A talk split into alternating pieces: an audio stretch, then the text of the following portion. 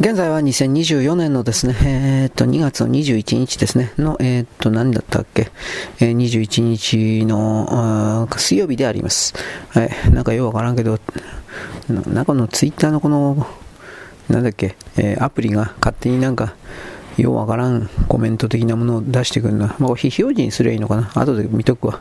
よくわからん。うざい。と思いました。はい。というわけで僕は今ですね、一生懸命、あのー、ブロンをですね、さっさとまず完成させてしまわなくてはいけないなという思惑のもとにやっております。さっきまで何やってたかというと、まあ僕は横目でホームズさんのですね、音声配信のそれを眺めながら、こういうふうに、えー、っと、えー、っと、えー、っと、なんだっけ、ブログの完成を急ぎつつ、さっきまで何やってたかというと、えー、ツイッターの更新をしてました。何の更新かという、今日はですね、八神純子さんです。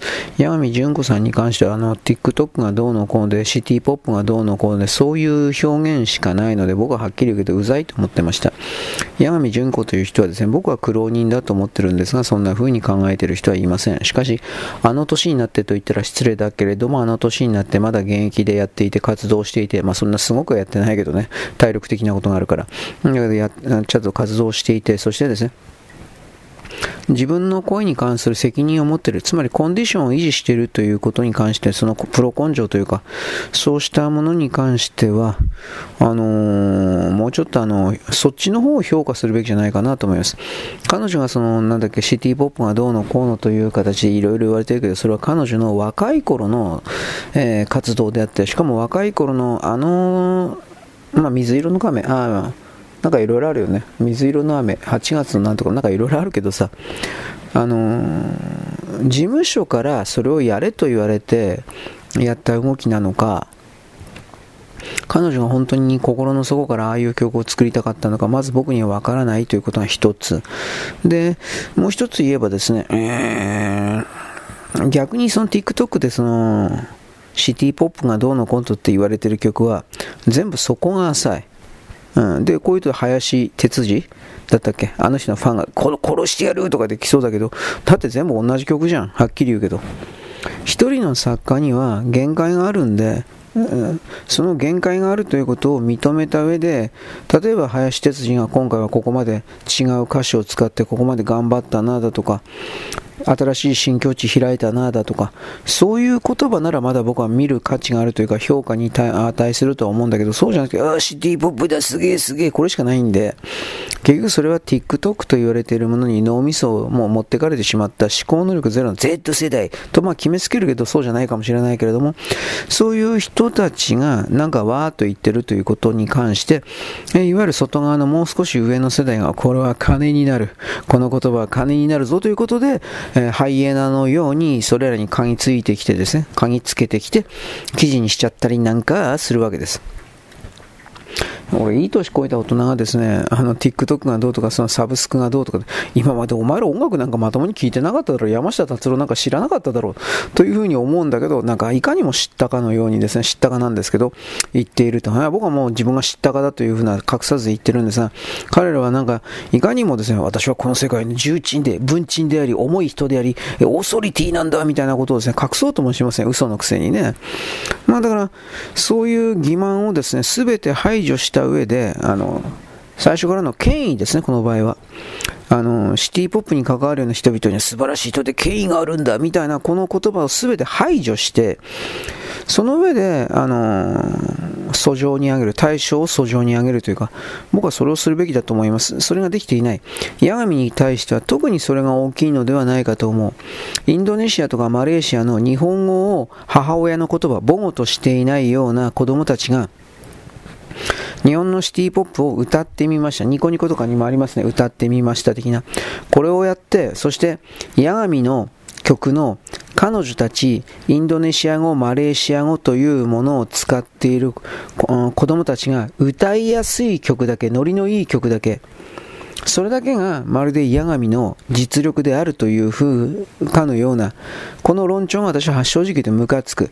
で、そのことに対してノーとなんで日本の側が言わないかというと、実は矢神のことなんか何も知らないからです。調べもしないし、もっと言えば興味もないからです。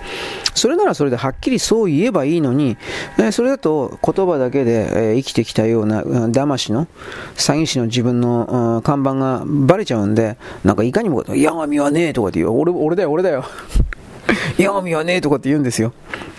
だから僕はですね、何も分かってないクズだということをちゃんとあなたにきちんと正直に前置きにして言っているし、私は自分自身の言葉をですね、例えばノートなんか有料配信あるんですって、えっ、と、えっ、と、ラジオトークとかも有料、収益化できるんですよ。僕はそういうこと全くしておりません。する気もないけど、したって1円にもならんけど、やるだけその事務的な時間がなくなって終わりだよ。自分のやりたいことなくなって終わりだよ。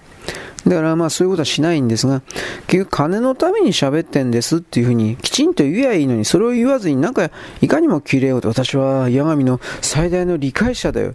日本の音楽を憂いているんだ。みたいな。やめろ、それ。と僕は個人的に思う。いわゆる日本の政治家が野党勢力みたいな人たちだとか、評論家における左側の人たちみたいな、なんかそういう感じですね。僕はそういう態度がはっきり非常に嫌うんで、あのー欺瞞だから、嘘だから。まあこんな風に捉えているわけで、まあいいです。そんなことばっかり言ってもね、しょうがないんだよね。世の中厳しいんだよ。その通りでございます。はい。で、まあその上で僕は、あれりえのり、八神と言われている人に関して、えー、僕はファンじゃないんで、でも否定はしてないんで、批判はしないんで、まあ、僕は大体の歌手に関してはそんな感じなんですよ。なぜならば、あなたと違って、歌というものにそもそもそんな正直興味のある人じゃなかったんですよ、僕は。全くの門外漢の人が、えー、ちょっと待って、今日は何曜日？水曜日でよかったよね。はい、今もうあのブログの作成に移ってるんで、門外漢の人が、これはひょっとしたら面白いんじゃないか、みたいな形、どう面白いかというと、私前にも言ったけど、ソフトパワーという概念という人間を支配とコントロールするという学問、まあ、まだ学問として確立されてないけど、まあ、一応学問があるとします。その学問の支配とコントロールという、まあ、政治理念から入って、政治思想、政治理念から入っていくと、その中に、あのー、ソフトパワーというね、支配とコントロールの領域があるんです。で、そのソフトパワーのその前の段階で僕はナオミ・クラインの、えー、っと、えっと、ショックドクトリンか。この辺りの方からも入っているかなという言い方はするんですが、あれ？ああ。それをですね、ずっと上流を追っていったときに、あのー、MTV で、まあ、ミュージッククリップですね。MTV の影響力であるとか、あとは、うん、こうした歌と音楽を使って実際に人々に対して支配、コントロールを仕掛けてきた、えー、っと、えっと、タビストック人間関係研究所における、まあこれがビートルズなんですけど、僕はそのように一応捉えてるんですが、そういう者たちにおいての、えー、ちょっと待って、いろいろなこう足跡か、そうしたものを見るにつけてですね、あ、ちょっと待って、ちょっと待って、見るにつけてですね、やはり日本の歌謡曲だとかそういうものに、えー、関心がいかざるを得なかったという、そういう言葉を出します。はい、というわけで、なんで僕ちょっと待ってって言ったら、もう、えー、ねト、トランプさんじゃなかった、ホームズさんがですね、もう終わるんですよ。で、今、そこの方に慌てて行っているということです。うん、ホームズさん今、あの、長編と言いながら、各短編がより集まった第1章、第2章、第3章みたいな形になってますから、終わるの早いんですよ。うん。だから、まあちょっと助かってるかなっていうことあるんですが、だいたい20分あるかないかで終わりました。助かった。ということで、今、えー、っとね、文章のブログをやりますとか言いながら、それはやるけど、その間を挟んでですね、えー、っと、ちょっと待って。ホームズさんの、よっこいしょ、アップロードをしておきたいと思います。ついでに充電しながら。はい。すごいですね。僕はこんなことばっかり言ってますよ。えー、っと、なんだっけ。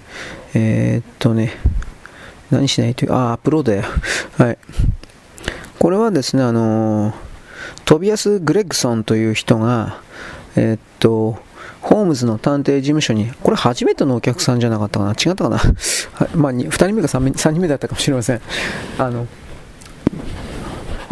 新聞に探偵やってます。何でも困ったことあったら来たよね。米韓街米韓街221だったっけ？米韓街221に僕たちいるよ。みたいな、えー、そういうことをですね。これ新聞広告出したら、次から次はちょっと大げさなんですが、まあ、定期的にお客さんが来るようになったと。で、その時で、初めの頃ですね、だからエピソード的に言えば。で、ワトスンもホームズのことは正直まだよく分かってなかったんで、それらの、初期の頃のホームズが事件に対する対処の仕方、え事件に対する考え方、科学的捜査方法、ホームズの時代にようやく指紋だとか足跡を、えー、記録するだとか、えー、靴の底についていた泥を採取して、そいつがどこからやってきたのかだとかを調べるといった科学的捜査方法が開始、スタートされたばかりだったんです。ロンドン警警視庁でよかったかな？だから、コナンドールというのは、作者ね、そういうことが始まった頃に、もちろんそういうネタを調べていた、取材していた、仕入れていたという言葉を使うけど、それをやっていて、でもってですね、そいつのネタ元をベースに、えー、っと、ホームズシリーズですか。これを書いたんです。だから、その当時のロンドンの、えー、っと、ちょっと待ってね。科学的操作と言われているものの片鱗というものがあとホームズのキャラクターを通してよいしょ描かれているわけです。だからホームズなんか他のところでは例えば顕微鏡を使ってね、まあ、ウイルスは調べないけど何だったかな今言ったような靴についた泥だとかなんかそういうものを調べて見たまえこの死体には何とかかんとかの泥がついてどうたどうしたこうした。そういうのがあるんですよ確か。まあ、あとはなんか薬物ね、うん、麻薬的なものでこれは違うよ。ペロッとか舐めちゃったりなんかしてホームズは薬中らしいんですが怖いですよね。麻薬中毒者って探偵かよみたいな。いやあれね確か麻薬中毒っていうのはちょっと正確じゃなくて頭痛だったか何か、原因不明の考えすぎかな？考えすぎによくる頭痛かなんか、また頭痛かなんかに悩まされていて、で、それを抑えるために、モルヒネを、まあ、モルヒネも麻薬だけどね、モルヒネを定期的に自分で売っていたという設定じゃなかったかな。うん。痛いんでね。で、モルヒ、モルヒネを静脈注射だったと思うけど、そまあ、昔はそんなのが許されてたんですよね。お医者さんに行かない逮捕されるわけでもないし。ということを僕は思ったよね。で、NHK、昔の NHK のホームズシリーズはそれらのホームズイコール麻薬中毒者みたいなことはさすがにこれね、放映できないんで、そうした部分は全部カットしてたんですよ。グラナダテレビという、イギリスの公共放送みたいな感じのところが作ったホームズシリーズだったんですが、これの、これは60分か70分ぐらいあったんだけど、60分かな ?60 分ぐらいあったんだけど、NHK が、えっ、とね、昭和のね、時代の、毎週土曜日だったか日曜日の夜9時からやってたんですよ。で、その時に、えっ、と、この麻薬注射だとか、なんかいろいろな、これはちょっと流せないな、みたいなやつを、あのー、カットしてたんですよ。確か5分とか10分ぐらいの単位で。で、それが20年も30年も経ってから、えー、っと、正式版というか、カットなし、ディレクターズカット、まあ、カットなし版で、NHK の、まず衛星で流れたんじゃなかったかな。うん。で、その後で、衛星で流れた後に地上波でも流れたんだったんじゃなかったかなと思う。ちょっとこれ、すげえあの、いい加減なんですけど、まあ、どっちにしろ僕はほんのちらりとしか見てないんで、昔衛星のやつで見たわ。全編通してではないんだけど、あのー、原作を確認するかのような感じで見たというか、そんな感じですね。面白かったですよ。あの、え、あの役者さん、俺忘れちゃったけどね。シドニー・ダルトン、違うっちゅうの。カンバーバッチじゃない方ね。カンバーバッチはシャーロックという全く別物だけど、あのー、本格的な19世紀から20世紀初頭におけるイギリスを舞台にしたホームズシリーズの映像化っていうのがあったんです。で、それに応じ、それによってですね、えー、っと、あの役者誰だったかなベネディクト・アンダーソン。これも間違ったこの指摘されたんだけど、ベネディそうだよ。ベネディクト・アンダーソン。歴史の終わりじゃなかった。朝違う。フランシス・福山だな。なんだったっけ？ベネディクト・アンダーソン。歴史の発見だったかな？歴史の発明だったか？歴史の発見か。隊長です。いや、そんなこと言いたいんじゃないんだよ。そんなことどうでもいいんだよ、お前。はい。まあいいです。まあそういうことを通じて、まあ、ホームズシリーズの役者さんは思い出したら今、それも忘れちゃったよ。あんな有名な人。まあとにかくですね。麻薬患者だよんみたいなことは伏せられていたわけです。というわけで僕は今映像化が終わったんで慌てて、えー、っと、えー、っと、なんだっけ、FC2 のいつもお世話になっております。えー、エロ、エロの方はもうほとんど、ほとんどがまず見てないな。FC2 のエロは大したことはないので見ておりません。うん。あの、正常版ばっかりとかノーマル版ばっかり利用しております。だって、エロ見たかったら他にね、いっぱいあるもん。X ビデオとか、X ビデオ他にも他にもあるんだけど、X ビデオ、X ビデオ素人がって僕笑われるんですけど、他にいっぱいあるんですよ。本当にいっぱいあるんですね。エロ、エロ関係は。で、まあ、それを見てる暇もないから、まあ、ちょっとは見るけど、いつもじゃないけどね、毎日見れたらいいけど、同じようなことやってて、同じようなこと、チンコばっか立てら立てておれんからね。で、俺今何やろうとしたんだっけ？えー、ちょっとお待ちください。えーと、あ、これだ。うん、ホームズさんのね、動画をアップしようと思ってたんですよ。で、これ終わったら、えっ、ー、と、ブログの作成の方に戻ります。えー、なんかもう、えー、ちょっとお待ちください。えっとね、はい。これでいいかな？はい。はい。まあ、こんなもん本当にでも聞いてるやつでね、今、そろそろ、あの、僕は KDDI のあの女音声もそろそろ飽きてきたんで、そろそろ、あの、なんだっけ、なんだっけ、Google さんですか、戻そうかどうしようかなと思ったりもしてんですが、あれも止まるかもしれんからな、やっぱそれがあってね、できないなという、さっき考えてたんですけどね。Google のやつはタダで使えるやつではあるんだけど、うん、だ少しずつやっぱ進化してます。ただ、去年まで、去年から今年にかけてちょっとだけバージョンアップしたんかな。あんまりそこから変わってないという言い方確かにあるかもしれない。どうでもいい話ですね。はい。ということで、ホームズさんもちょっとで終われないかな。無理かな。まあ、なかなか、な、まあ長いのはいいことだけどね。ホームズさんそのものは、俺は嫌いじゃないから。この間言っていた天童あ、まあ、天童新たの悪口というか批判したらなんか親衛隊が来て僕のナイフで殺されちゃうんで、天童新たそんないいかな。思い込んでるだけじゃないかな。俺こういうのの、ああいうののファンってね、天童新たの作品が好きだとか、そうじゃないんですよ。天童新たが好きな自分が好きなんですよ。で、その天童新たがじゃあなぜ好きかということは自分自身で分析してないんですよ。自分自身の言葉で。だからなんで好きかも分かってないんですよ。でもなんで好きか。周りの人が好きだから。全部その構造なんですよ。で、俺、それ、それ、本当嫌いでね。そんなんだったら読まない方がいいし、見ない方がいいじゃん。みたいな。これ精神世界の瞳に言ってるんですよ。とか言っ。まあ言ったってどうにもならんし、いやい、どうにかしたいわけじゃないけどさ。まあ愛もしない人に、その通りなんだけど、愛もしない人にガタガタ言ったってね、始まんねえしよ。なんか時々自分はなんか間抜けなこと言ってんな、俺。というふうなことも思わんではないです。これは本当ですよ。それを踏まえて、えー、まあいろいろと反省、反省しないといけないですね。まあそう、そうなんかな。どうでもいいことであるんだけど、ちょ、ちょっとお待ちください。えー、っとね、ニュース、これ人類だったっけ？こううまいこと録、録画されてんのかな？ちょ、ちょっと待ってね。はい、えー、今、ニュース人類の方の確認してました。えー、まあ、文字のサイズがね、大きいか小さいかをまず見たかったんです。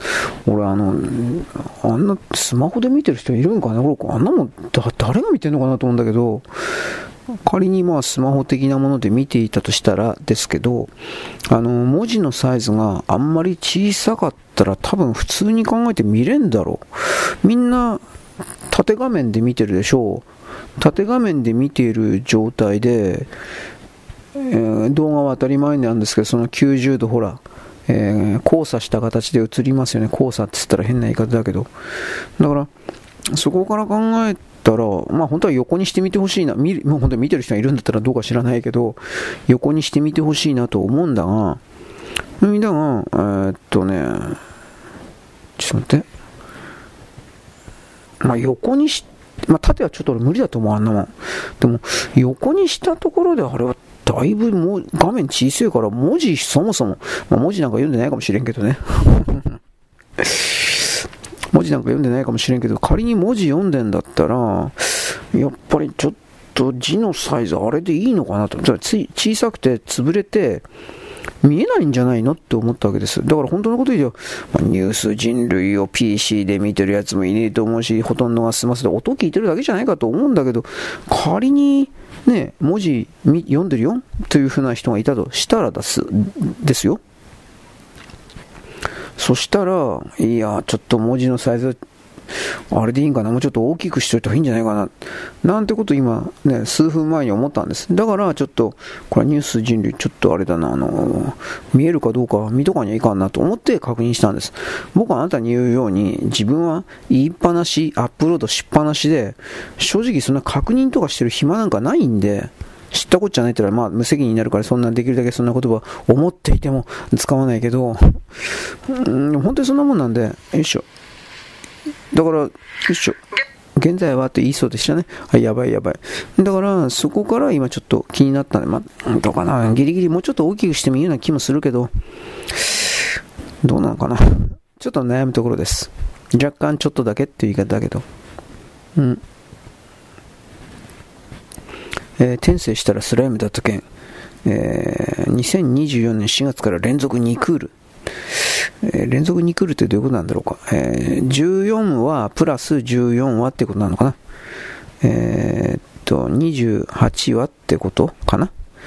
ま、まあいいです。あ、13、13、26ってことかな。まあいいです。だからなんだって話です。すいません。どうでもいい話でした。ということで、今、ホームズさん終わったんで、僕は再びですね、これ充電しといて、あれ？充電しといて、えー、電気はとりあえず切っといて、えー、っとですね、ブログの方の完成をちょっと急ぎたいと思います。はい。ああ、寒い寒い。えっ、とね、冷たい雨がなんたらかんたら、ジャスラック危ないよね。なんだったかな？まあ、やっぱりこれ、最低限こ、やっぱこんだけの字のサイズいるやな、やっぱ、うん、思いました。はい。えー、っとね、何これ？えー、っと、えー、ちょっと待って。今、ちょ、ちょっと待って、なんとかいいこと言った。これ誰だっけ？あ、これいいや。えー、っとね、はい。ということで、僕は今何しないといけないんだったっけ？文章を作んないといけないんでしたね。確か。えーっと、まあ、今更中国が壊れてるとかどうとか、その、聞き飽きたよってあなたは言うかもしれないけど、これはあの、他の国にそんなには、まあ、ちょっと波及するけど、ただ、不動産セクターがぶっ壊れてるだけでだったらそんなには波及しないけど、これから金融的なところが完全にぶっ壊れていったときに、国際金融、国際、えー、国家間決済、ああいうところにおける、あのー、なんか、いろいろ出てくるかな、どうかな、というふうなことは思います。まあ、14億人仮に全部住んでいたとしても、中国のビルというのは過剰在庫というか住みきれないんで、どうするんですかね。うん一応住宅にローン下げたんじゃなかったっけ？でも、でもどうにもならんだろう。はっきり言って。まあ、住宅ローン金利優遇政策って日本もやったんじゃないですか。うん。でも、日本これやってなんとか生き残れたっていうのは、内需があったんで、中間層がいたから、でも中国そんな中間層いないから、ゼロとは言わんけどいないから、どうすんのかな？はい、そういうわけで一時停止ちょっと使っちゃったんですけど、原稿の策定を頑張ってみたいと思います。電波弱いんで、どうかな？我々日本人は自分たちが奪われてきたということにすら気づいてこなかった。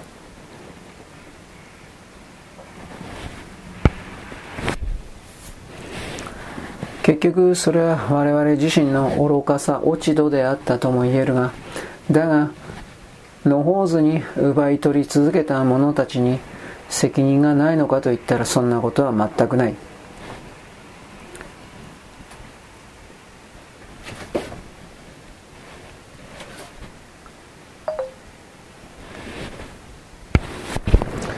だが我々から多く奪い取りすぎてきた人々に対してそれらの責任がないかと言ったらそれは全くない。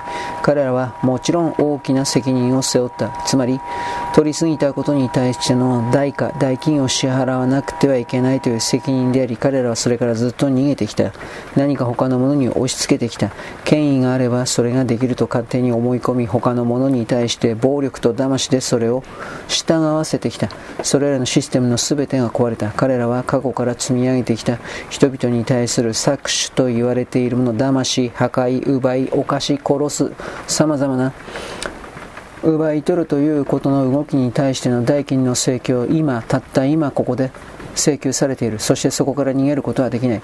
彼らがこの地上に残ることはほとんどないが仮に出ていくのだとしても出て行って他のところに行く行けると思い込んでいる。彼らが必要とするエネルギーを獲得するためにはこの代金の請求を絶対にやらなくてはいけない。それはこの宇宙の掟というか基本原理だからそれに逆らうということは彼らはできない。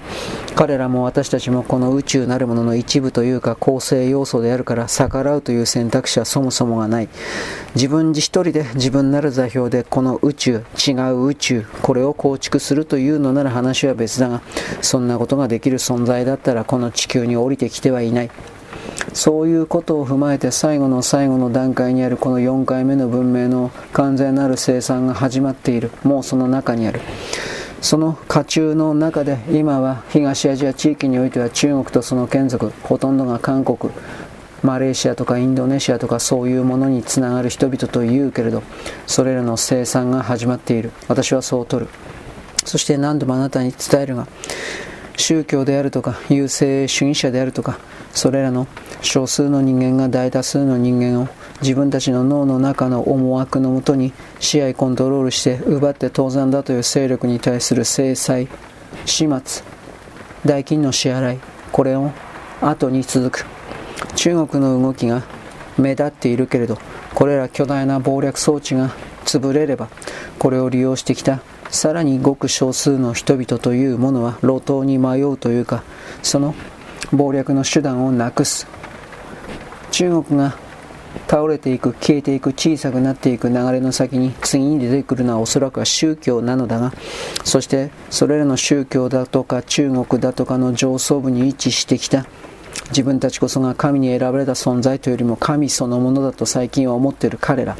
そうしたものに対する生産が我々はこれを絶対にやらなくてはいけない。新しい世界に進もうとするならばあらゆる意味においてあなたには私には気づきが求められている。気づきとは新しい理解を得るということだ。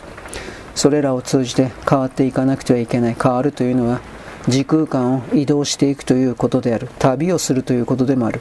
我々は旅行者でありこの地球に一時的に立ち寄ったに過ぎない。私もあなたも必ず道は分かれていく。今はその途中過程のそこにあるだけだ。私の文章を読んでいるあなたは必ず私と別れていく。そして二度と会うことはない。あなたは何か勘違いしているようだが自分の人生においてこれら文字や動画や絵画何でも良いがそれらを情報を通じて知ったと思っているようなキャラクターと自分の人生で出会うことは一度もないのだ。一度もないそれらに対して要求ばかりしている自らの態度に対しておかしいと思わないような恥じらないような座標は無条件で消えていく。これが私の現時点における冷酷な判定だ。さまざまな形で自分及び世界を見つめ直して再構築していただきたいと私は勝手に独り言を言う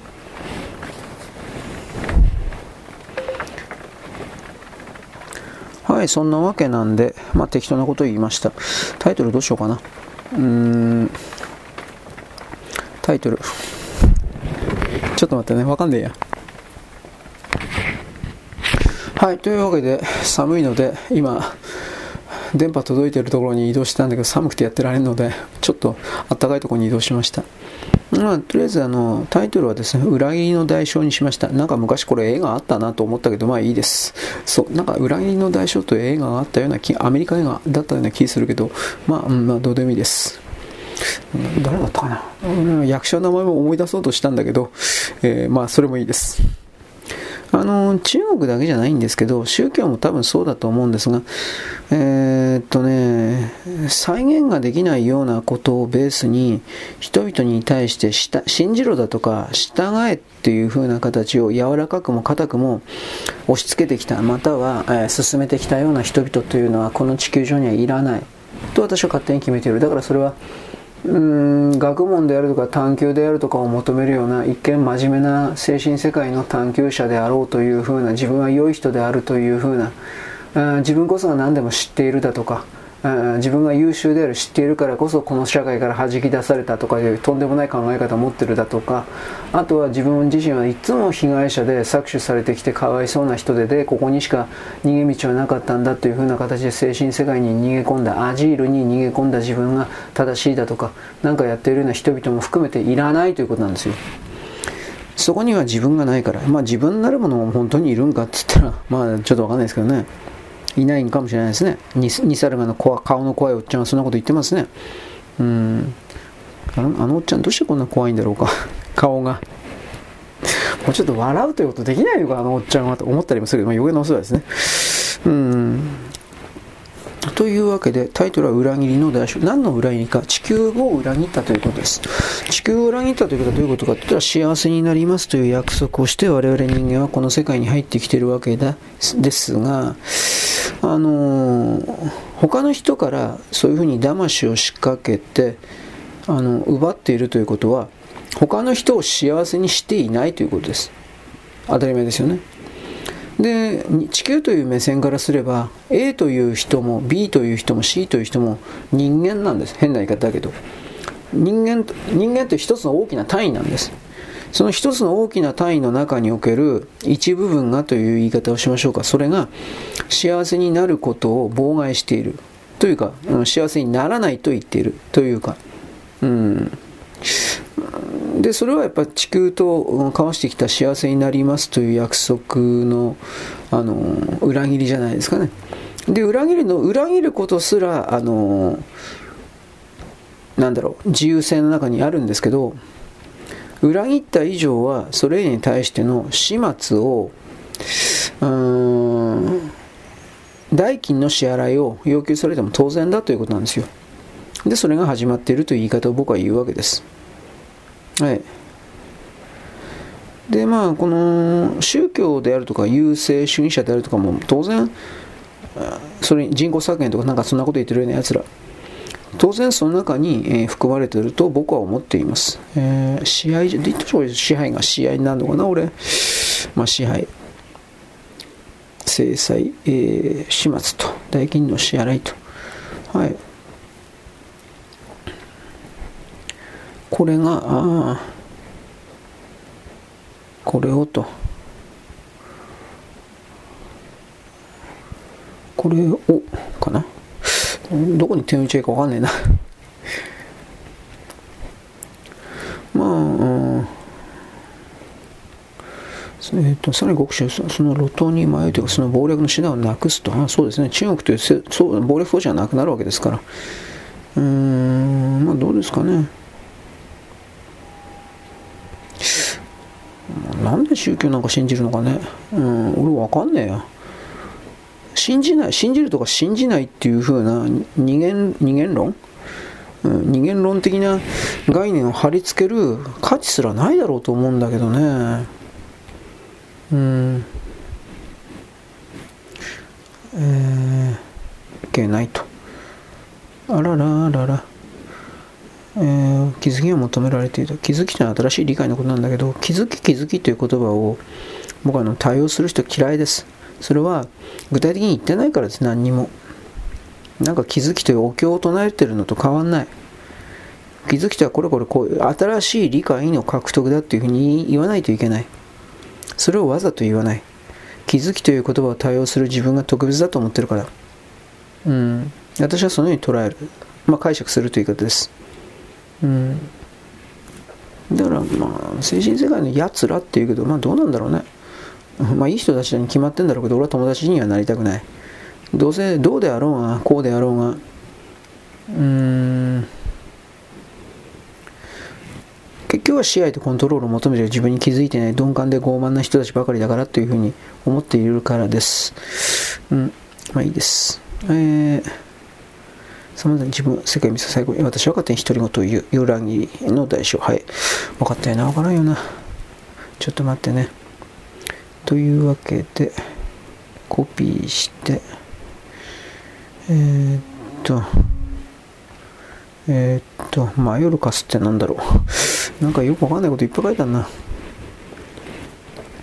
で、背景カラーをつけといて、えー、っとね、まあ、何にしても鈍感な人は何言っても意味ないですよね。鈍感であることが、その人、自分自身をそうやって守ってるだけだから、鈍感であるということで。で、自分を変えないということをやるんですよ。知らなかったっていうことで。知らなかった気づかなかったっていうことでそんなことないんですよ自分自身を、うん、その自分の思うがままにお金をかけずにエネルギーをかけずに他人から何かをもらい続けるというシステム状況の設定の中で求め続けるような人々が多すぎるんですよ。うん、えーこれでいいのかな？コピー。はい。何をしても奪ってるんだっていうことの概念がもうちょっと持てればいいのになと個人的には思うんですけど。えー、長い。ちょっと待って。はい。トントントン。いいか。うん。これでいいのかな？はい。要求癖というものをなくさないといけないと思いますけどね。それらの人々は要求するということが当たり前になってるから代金を支払うということが当たり前に支払うということが当たり前になってないから代金を支払わないというか食い逃げかっぱらいが当たり前になってるからそういう人は自分がどれだけ腐った匂いを辺り中にまき散らしてるのかということに対する気づきがないんですよね。まあ俺も人のこと全く言えないけどでもやっぱり言わないといけないよね。変わろうとするんだったら、まあ、まず僕が変わろうとしたいからこんな風なこと言ってんだけど全て選択してコピーですねこれいけるかな。なんでこれ今何言ったかというと電波がね弱いんだこれ多分無理だな。アンテナ張ってねえや。弱っちゃったね。なんでこんなよ。下手に移動したら寒いしね。はい、ちょっと待ってね。えー、っと、よくいしょやってみたらどうかな？と今思ったけど、ああ、これ全く出てないね。ちょっとまあ、しょうがない。移動するしかない。はい、というわけで、さらに移動してきました。もうさっぱりわややみたいな感じですね。大阪のテコテコの言葉をわざと使いますが。はい、ということで、俺何言ってたっけで、裏切りの代償、違うけど、まあとにかくですね、あのー、これが最後なんで、4回目の文明ニュークリ最後なんで、あと10年ぐらいで終わるんで、僕はその説というか、その情報は多分本当だろうなと思っています。つまりあの、えー、なんか守護霊だとか守護人だとかそういう言葉を乱用する人は結構ですけれども、もうちょっとあの人々に伝わるように社会分析であるとか経済分析であるとかなんかそういう言葉をもとに第三者に伝える努力をするべきじゃないですかね。その努力がゼロの状態で守護霊とか守護人とかそんなことしか言わないのであればああこいつ学歴ないからただごまかしてるだけだなだとかはあ、こいつ騙そうとしてるんだな、だとかでおしまいですよ。で、そのような状況になっても、所詮、能力のないやつはわからない。で、そういう、守護霊、守護神様と同通できないような猿に話しかけた俺が悪かったみたいな、こんな風に完結するバカもいるんですよ。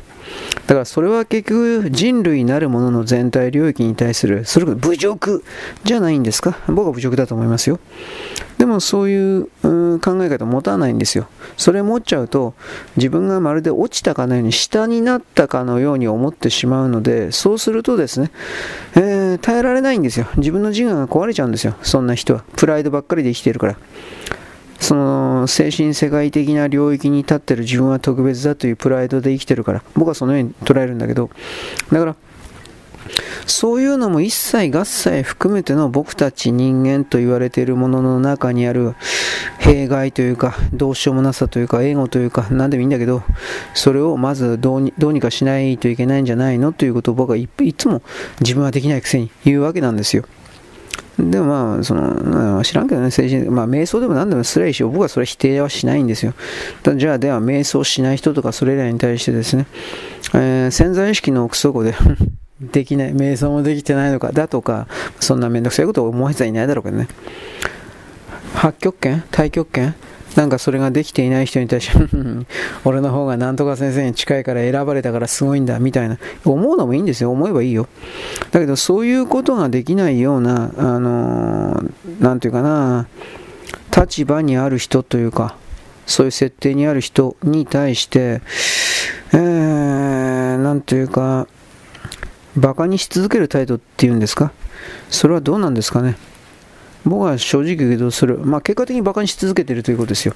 でもまあ、でもそういう傲慢な極みにある人は、自分自身がそのように結果として他者に対して他者の心を侵食している、馬鹿にしているみたいなことをやっていたとしても、何一つ思うことはないでしょう。だから、そういう人たちだから大いなる力を持っていると勝手に考えていろいろな初段を何の予告通告もなしに行うといったそうした愚かな傲慢な態度を続けるわけです。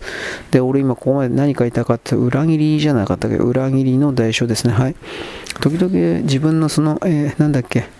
もうタイトルとかなんかもう喋ってるからもう分かんなくなるんだよ。このめんどくせえ。本当に。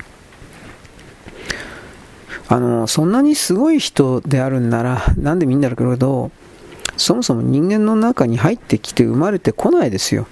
僕はそういう立場で言います。あなたはどうもなんかどうでもいい。威張ってりゃいいんだよ、そういう人は。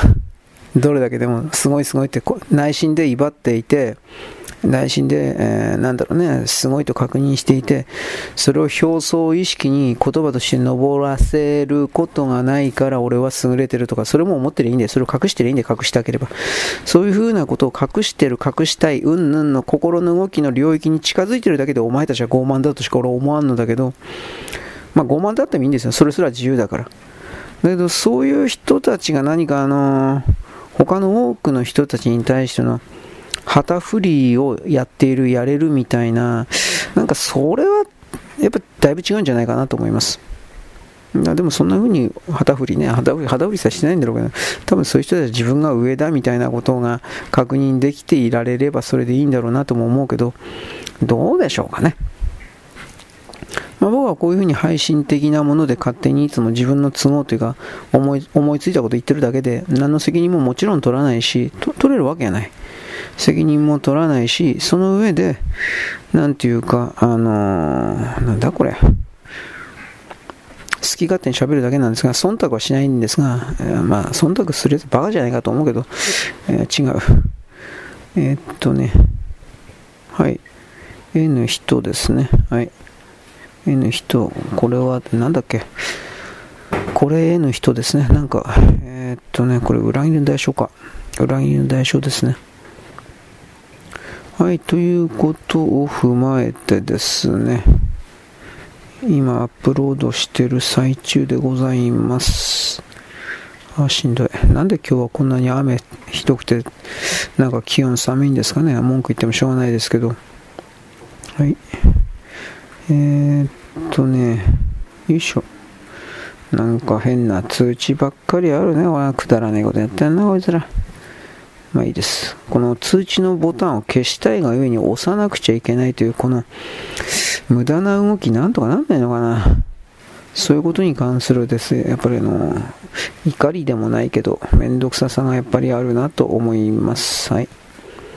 えー、で、これ最後の方かな？違ったかな？えー、っとね、えー、っとね、ちょっと待って。裏切りの代償。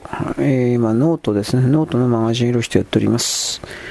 とっとと終わらせないといけない。えー、公開に進む。えー、投稿する。はい。で、ツイッターでお知らせをするですね。えー、それをやっときますが、どうだろう。はい、えーっとね、何これ。だなんでお間違って Facebook とか言う Facebook やってねえよ、おめえ。気持ち悪い。はい。というわけで、えー、っとね、1回のみかな。Twitter のアプリで。よくわからん、これ、本当に。で、この Twitter のアプリでやったら、なんかこの、お知らせがされてない時があってね、大丈夫かな？ラインでしょ？うマガジンいる人。はい、されてますね。はい。あ、八神純子。えー、八神純子は今なんかもう、今何やってか知らないけど、化粧が強くてね、まあいいけどさ。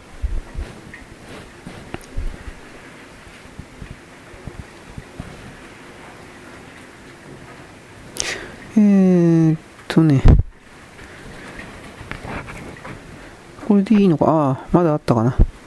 ちょっと待ってください。えー、っと、あ、違った。えー、っと、これか。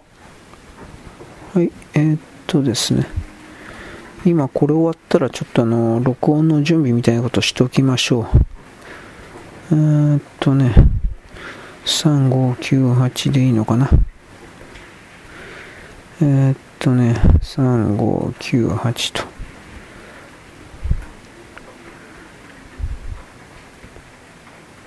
ありゃ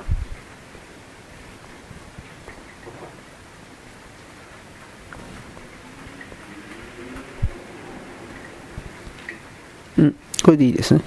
はい。というわけで、ちょっと長くなったんで、一旦ここで切ります。よろしく、ごきげんよう。現在は2024年のですね、えー、っと、2月の21日の水曜日であります。はい。うんとね、あ、今ですね、あ、な、ぼーっとしちゃった。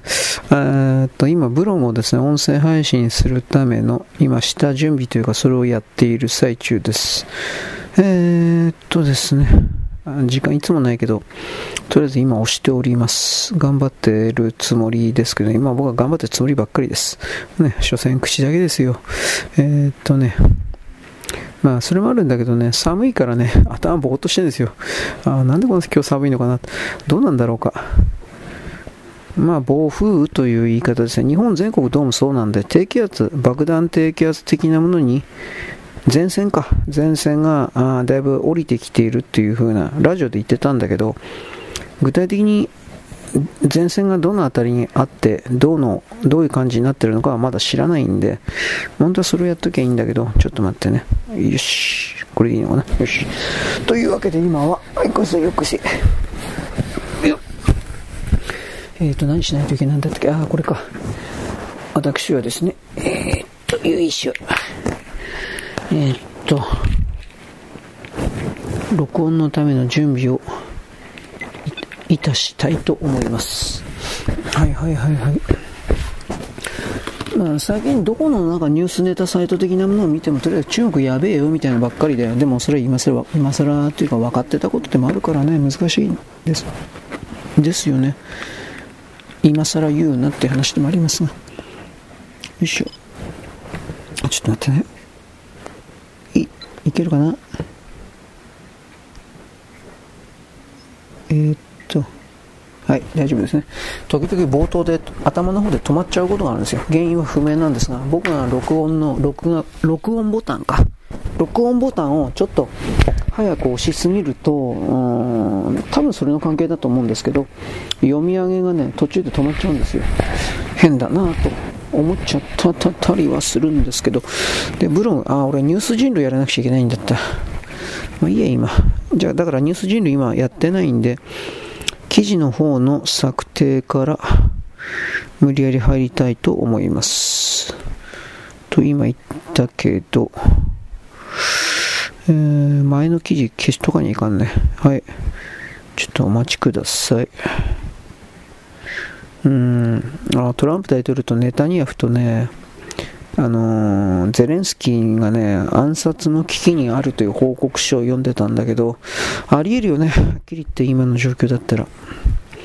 特に一番やべえのはトランプ大統領なんだけど、トランプ大統領が仮にそんなことになっちゃったら、あの今のこの左側の連中がや構築している世界の形がスタンダードになっちゃってそうなると人類終わるなと本当に僕は思う。すごい強い危機感を持ってるけど僕個人で何かできるわけじゃないからこの辺りが本当にね歯がゆいものがあるという言い方をあなたにします。今ちらっとブログの方を見たけどまあ大丈夫だろう。はい。というわけで、はい、あんまり長くできないけど記事の策定の方だけやっておきます。えー、で、僕さっき言ったけど、今日のツイッターは、八神純子さんです。八神純子さんに関しては TikTok がどうのこうの、林哲司のシティポップがどうのこうのって言ってるけど、よくよく冷静に聞いてみると、全然、八神純子は大したことあるんだけど、そのシティポップがどうのこうのと言ってるやつが全然大したことないということがわかるはずです。いや、別に俺のツイートだってわかるわけじゃないんだけど、そもそも、そもそも論だけど、マレーシアだったかインドネシアの女の子、14、5歳の女の子たちが歌ってみましたシリーズ。で、八神純子だとかいろいろ歌い出したところから始まったんだろう？始まったということになってるんだろそういう設定で。この設定でしかないよ。だけれども、実際あなたその TikTok とかなんかでやってるような YouTube にも転載されてるけど、それらの子供たちの歌聞いたか？もうどこが、まあ、はっきりどこが、なんていうかな、持ち上げるほどのことあんだよ。なんていうことを僕は思うけどね。うんうん。これ伊藤選手って何？よくわかんねえな。これ、まあ、週刊現代だ。あ、じゃあな、文春法だろ。どうせ嘘じゃねえかな。はい、あんまり見ないです。芸能関係見てもしょうがない。わかんねえから。セクシー田中さんプロデューサーの新作ドラマが制作中止。まあ、自殺出ちゃったらそうじゃないかな。うん。何これ？おへそを隠さなきゃ。えー、どういうこと？言ってる意味わかんねえな。これな、なごみえん？えー、雷雨がすごすぎて外に出れないです。おへそを隠さなきゃ。このおへそを隠さなきゃというところはなんかツボで中央のどっかのテレビ局が動画使わせてくれとかで連絡あって意味わかんねえ。えー、っとね、杉並区。区民参加型予算の投票システム。あこれはあかんだろう。なりすまし投票可能、何度でも投票可能、区民でなくても投票、いや、これダメだろ、お前。何これうーん、まあ、これに多分、極左が、中間北朝鮮が入ってんだろうなっていうことは伺えるけど、これはこんなもんなんで直さないの？まあ、杉並区って赤の赤の区だったっけ？それは俺分からんけどこんなこと知ったらダメだあの思想は違うのは人間はほら考え方違うから当然としてもこの金にまつわる部分でえー、っとねあこれか。こんないい加減というかひどいことしちゃダメだわ。うん。なんでこんなひどいのかね。あれ違う。えー、っと。えー、エトセラ、エトセラ。ちょっと待って。えー、っとね。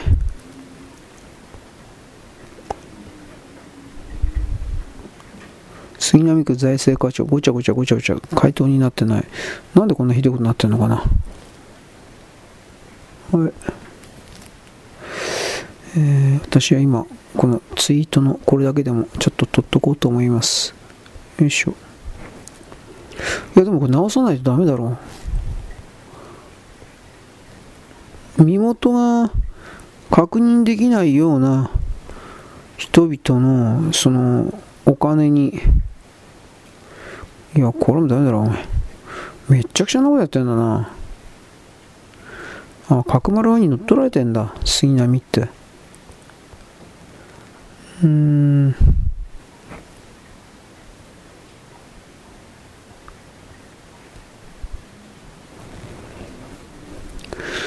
まあ、外からでもできるっていうのは話にならんな。今それ言っても始まらんのだろうけど。はい、ちょっと待って。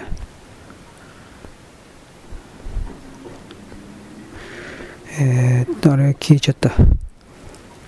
勇気なんとかブレイバーンってなんだ？ああれ、あのロボットか。なんか人気あんのこれ。よいしょ。何らかの形で左が入ってんだな。うん。よし、次。えー、っとね。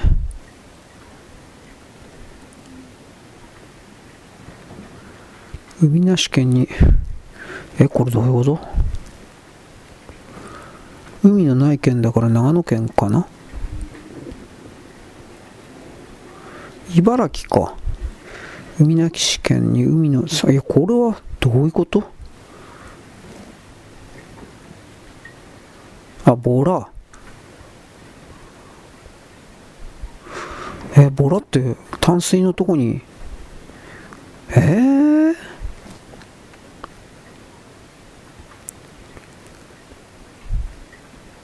ああ、海と川の混じった汽水域か。川に上がってくるのは暖かい場所を見てそういう場所で見かけることが多くなる。暖かい場所へ冷めて海から川に上がってきたのではないか。一応淡水とまで言わなくても、淡水っぽいところでも、うん、なんていうか、生きていられるんですね。でもボラってあんまりうまくねえんじゃなかったっけ？匂い臭いんじゃなかったっけ、まあ、ちょっとあの僕はいい加減な知識であなたに対して喋ってるけど、ちょっと自信ないけどね。はい。これもなんか温暖化がとか言って、なんかすごいこと言う人いるかもしれんけど、多分温暖化とは関係ないと思うな。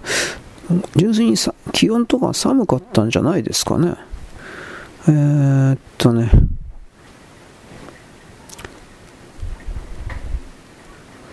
ドローンと EV 配送って何だろう？電気自動車配送のことかな？商品配送サービス上千葉県需要がなかった。えどういうこと？スタッフが商店よりピックドローンに乗せて客に着陸ポイント。いやーこそんなめんどくさいこと。だって買い物弱者って年寄りだろう。年寄りがスマホのアプリ使ってそれらのこうした注文をわざわざ、なんていうか、飛行機みたい、まあ飛行機、ドローンだけど、飛行機みたいなものを使ってやるかな？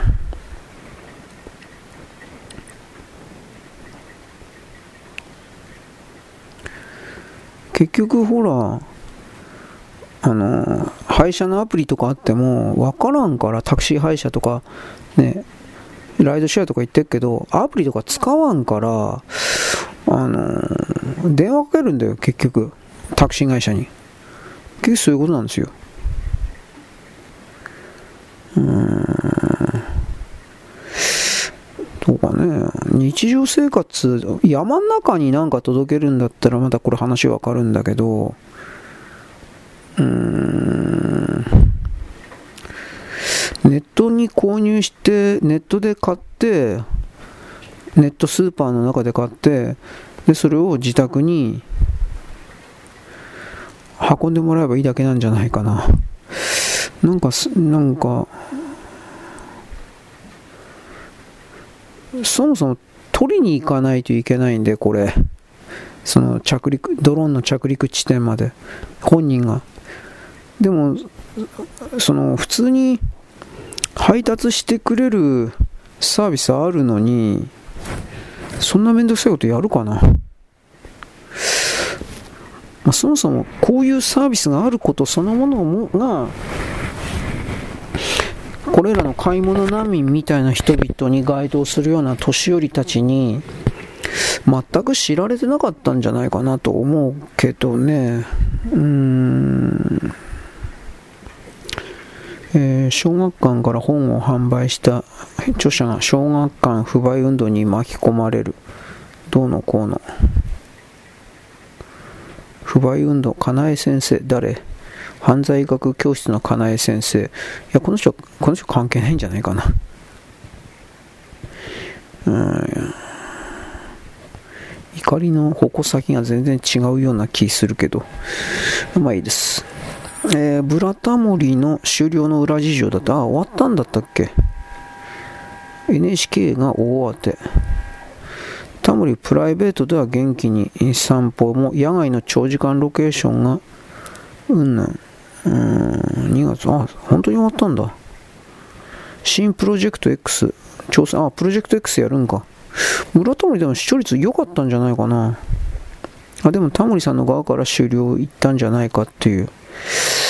うーん。あ、野外の長時間ロケがきついと。うん。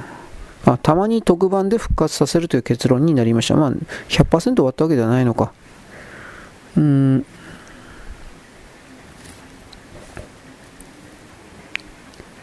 はあ、なるほど。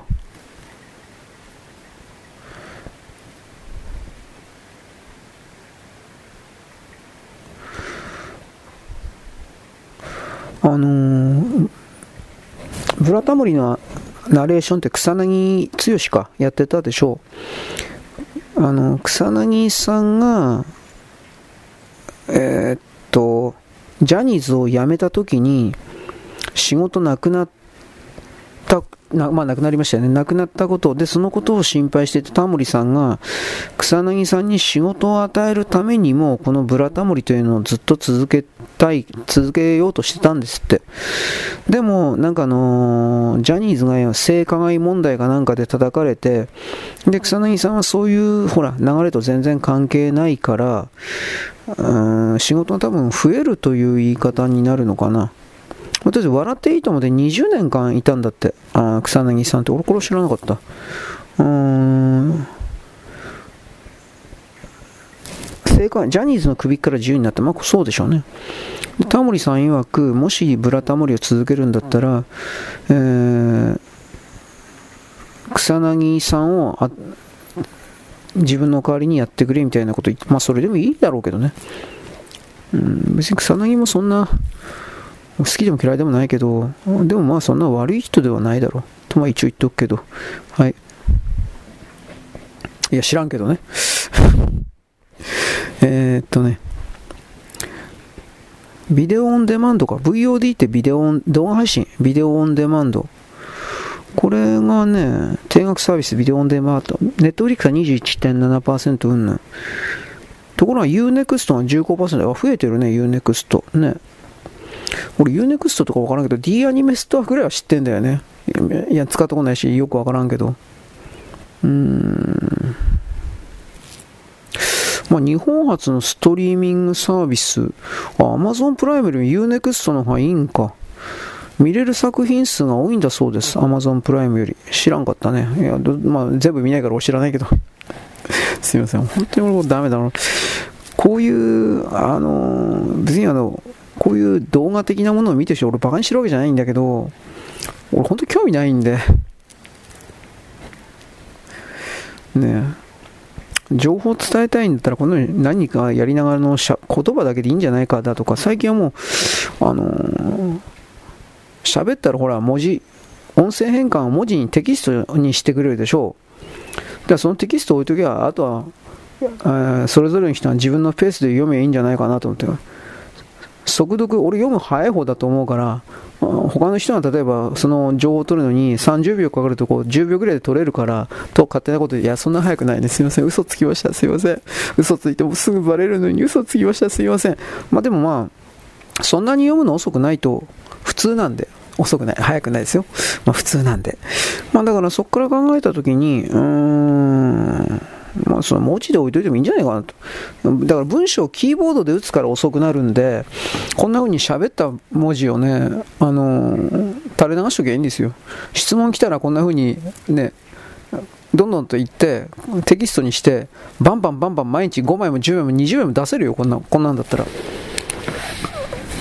5分かかって喋ることを、早口でいや1分、1分2分でできるし、それは文字になって残るから、あと直すのだけはそれ部下だとか手下にやらしときゃいいんじゃないのっていう言い方するけどね。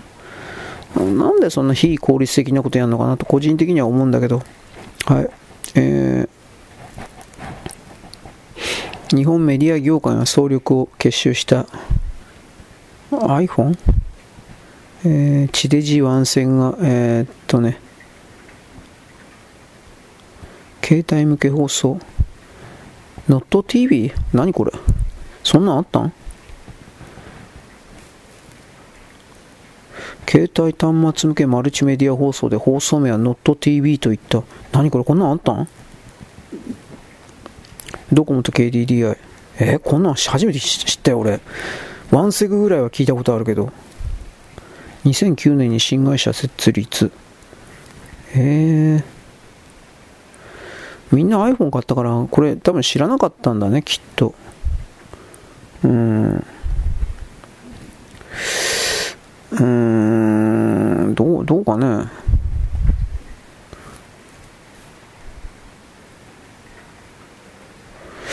モバイルの世界うんのは分からんけど、あのー、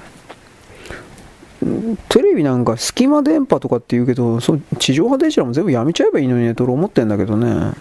もちろんワンセグも。で、それをネットに全部提供した方が俺いいと思ってんだけどね。で、もちろん、軍事関係におけるネットとかもね、バンバンやればいいと思ってんだけどね。うん。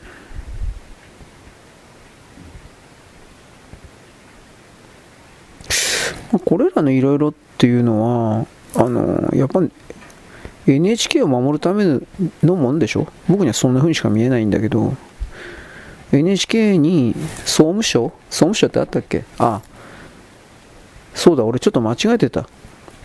ちょっと待ってね。えー、っとね、ちょっとお待ちください。はい、えー、っとですね。何だったかな？えー、あ、ワンセグのチューナーの携帯を持ったら NHK の受信料払う義務があって判決が出て、ワンセグチューナーが携帯から外された。ああ、そうですよね。うん。今ワンセグなんかどこも、スマホもどこもついてないんじゃない？普通の意味で。災害の時はね、あの、ワンセグは大事かなと思うよ。だけど、NHK だから映らないようにすればいいのになと思うけどね、ワンセグに関しては。あの、ワンセグに関しては、例えば、あの、NHK と契約しますか、しませんかみたいなことを聞いてくるというふうな形で、うん。うん。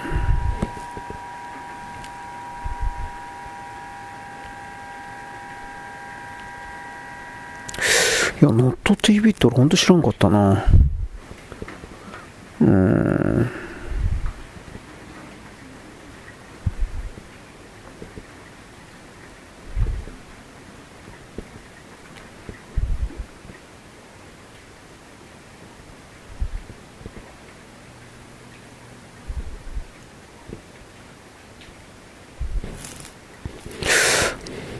ワンセグは災害のみとか天気予報のみとかなんかそんなんで残したらいいんじゃないかな。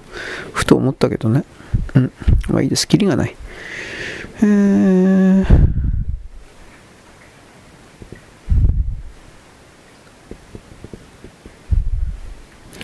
これは何でしょう？ミヤネ屋出演の弁護士文春を舐めたらこういう目に遭うと吉本を批判。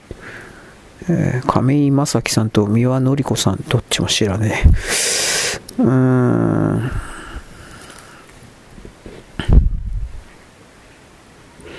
うん。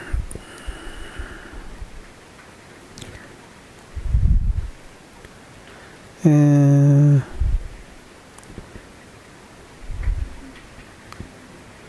あ、初手で間違ったうんぬんかの、まあ、そんな、もうようわからんな。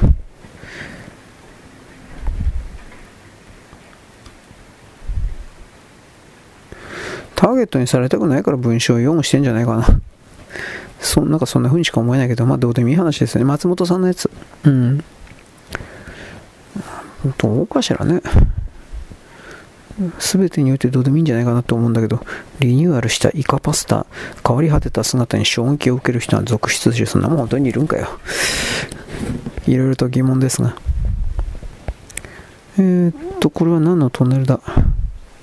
松江が初代社長、助民の別邸に掘られたトンネル。何のために掘ったんですか、これ。うん。このトンネル何一般公開されたっていうこと？うーん。単なるコンクリートのトンネルだけどね。松坂屋創業期伊藤家の大金庫。うん。まあ、金庫のことか。はいはいはいはい。うーん、どうかしら。秘密のトンネルっていうほど大したもんでないな。まあいいです。はい。キリがない。あとは、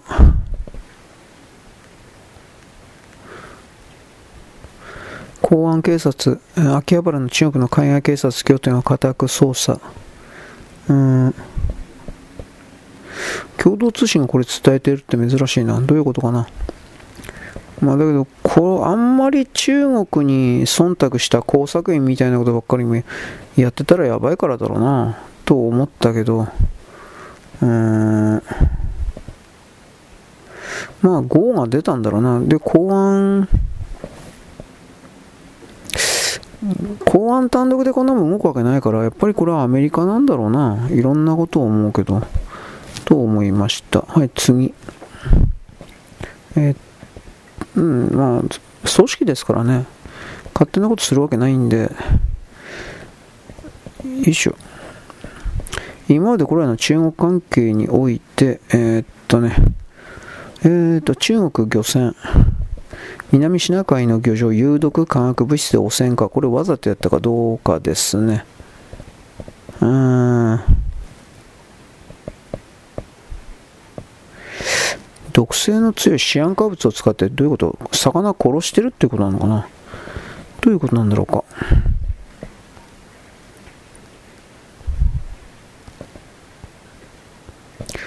ちょっと待って。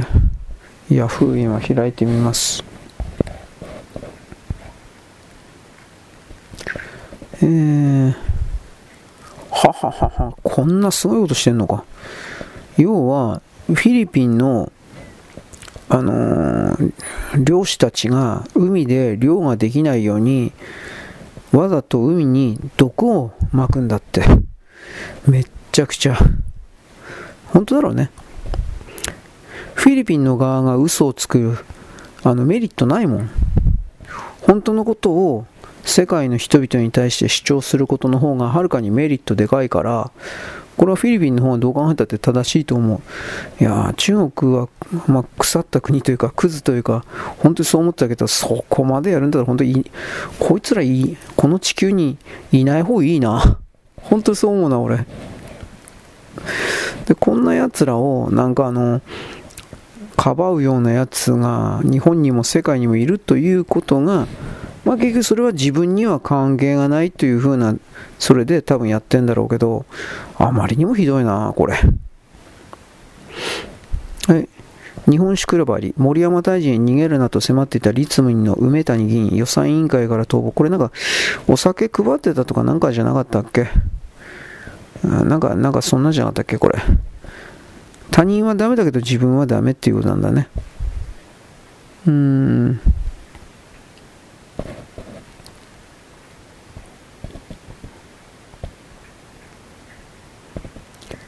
うん、どうはね。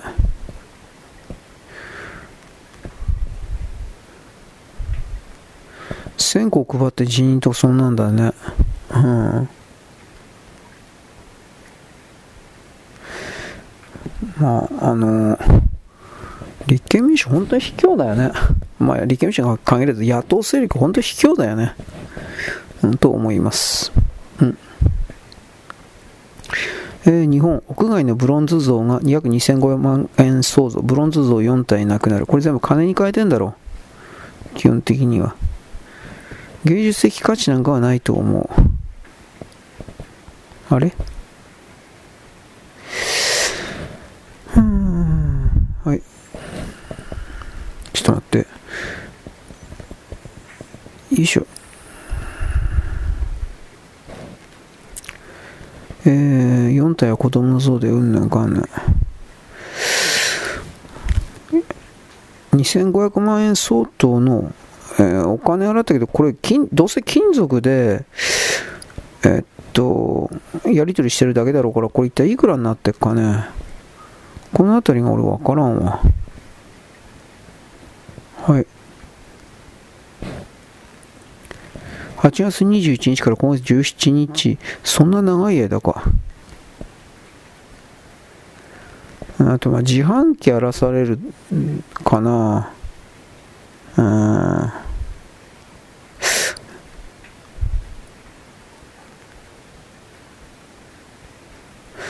2500万円払ったんだろうけど、うん。これ単なる銅像だから、まあ、お金はそんな払ってないだろうと思うんだけどね。はい。フランスの内務大臣、イスラム教徒、フランスの国旗を持つイスラム教集団に滞在許可の、うん、うんぬんかんぬん。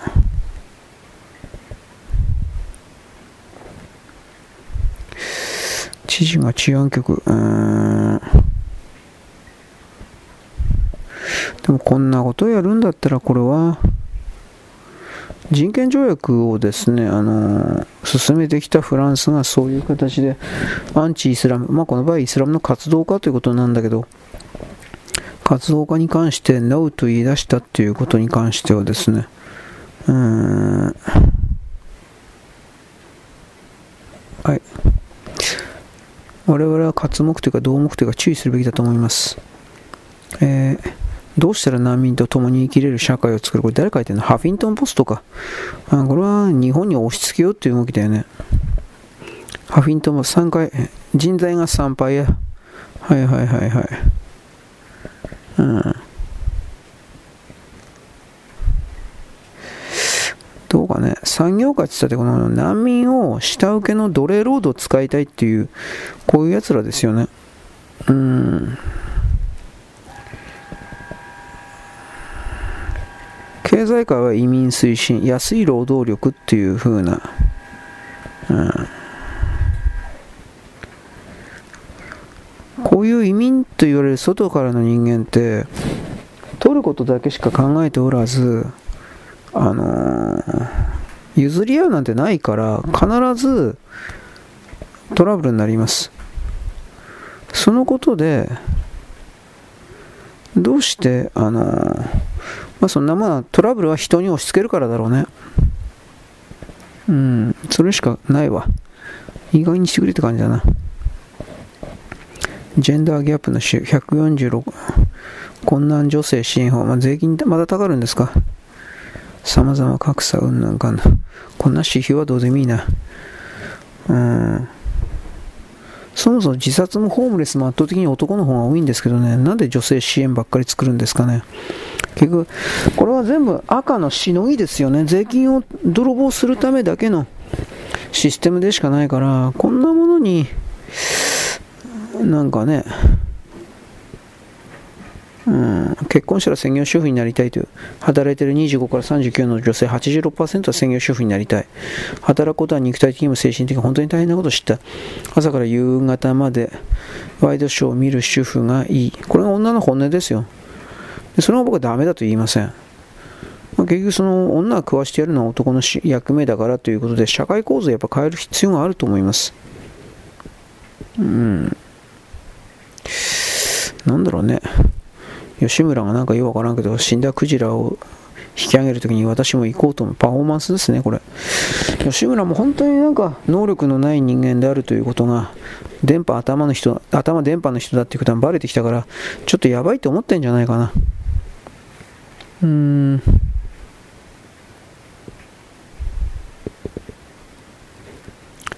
えー、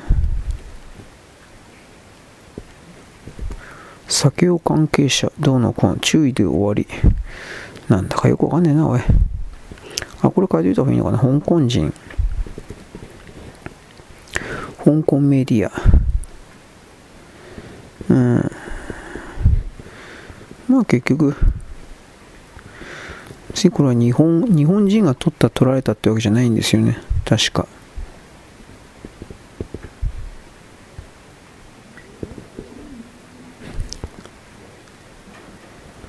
うん。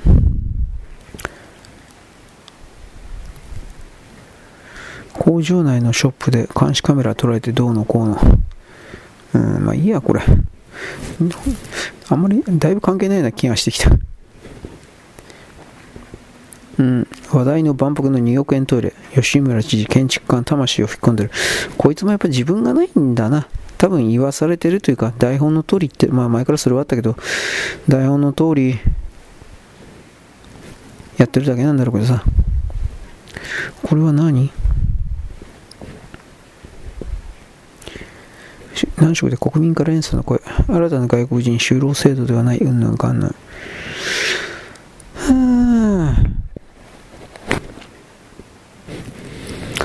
はい、大阪がね、どれだけちょっとおかしなことって言ってるのはね、大阪府と市が投資家のビザ1億2000万円の投資で海外投資家に永住権付与とかって言ってる。これ、地方自治体でできることを規制緩和を求めるか。まだ求めるだけでいいのかどうなんですかね。うん。提案しておりか。うん。大阪特区。結局これ吉村はおかしい。やっぱどう考えたってこいつおかしいやつだな。スパイじゃねえかな。結果的に橋本とかあの辺みたいに。うーん。えー、ちょっと待って。これ大阪だけの話じゃないのかな？大阪のみじゃないかと思うんだけど。大阪だなやっぱり。ちょっと待って。日経新聞なんで。あ大阪府。30提案海外投資家に永住権。要はだ中国人様来てくださいだろこれ。維新の会はだからもう中国によって育てられた政党であるみたいなことを最初からそれだったけどなんでこんな奴らが保守なんだよ。ふざけんなよ。結局こいつらってさあのどう見たって中国のスパイじゃん。なんてことを思うけどね僕はね、まあ、金の話が大事だとか言いながら僕はこういうところもねなんかムカつくというかいろいろあるんだけど。うん。住宅ローン下げた。うまくどうでもいいな。日韓関係者、徴用工訴訟、うんぬんかんなんで、日本権初めて原告側に渡る。これ、本当どうするのか、せ、うーん。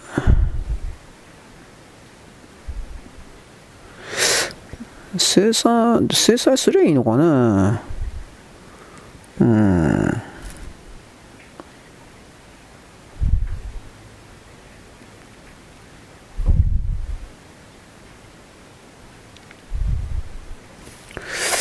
岸田さん、これに関しても黙ってるのかね？うん。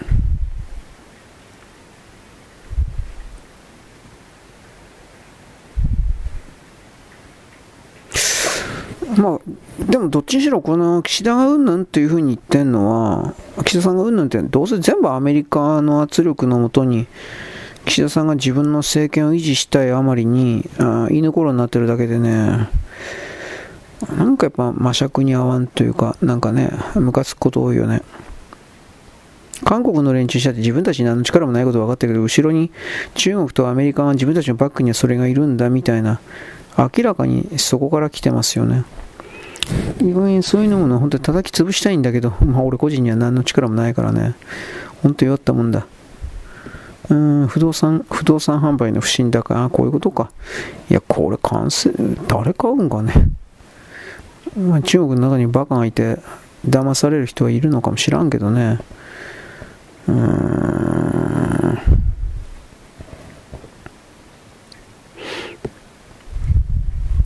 だって中国のバブルって基本的にはあれじゃないかな。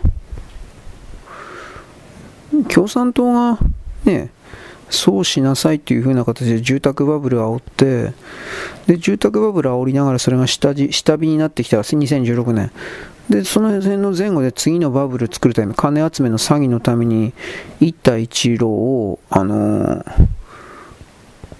詐欺ぶち上げて、で、日本から金を泥棒しようというか、騙し取ろうと思ったらそれができなくて、で、じゃあしょうがないから次は電気自動車とかってやってて、で、電気自動車も今バブル弾けるから、半導体って今言ってるけど、うん、この、とりあえずこの、不良債権がどうのこうのかというと、共産党はこれ、先延ばし、先延ばしずっとしてきたからこんな風になったんで、あのどう考えたって、彼ら自身が責任,、まあ、責任取るだろうけどね、国が完全にダメになるということで。うんまあ、中国助けようキャンペーンあるだろうね。なんだ助けなきゃいけないの？あんな傲慢な連中、韓国を含めて、あんな傲慢な連中を、自分の正義とやらを、あのー、押し付けるだけで、従いというだけで、そんな、そんな存在はもうこの地球上にいてもらったら困る。これ本当そう思うわ。で、レイシストがうんぬんっていう人は、なんだ、言ってりゃいいじゃん。生きるということに対して真剣じゃない人がそういうところの領域に逃げるんだよ。精神世界も含めて。他の人をそういう形で結果的に馬鹿にするんだよ。他の人がどれだけ毎日日常生活を必死になって、それこそサラリーを稼ぐために必死になって生きているということに対する理解がなく、高等遊民であると自称してんのかどうか知らないけど、その彼らは、まあ、精神世界的な彼らは、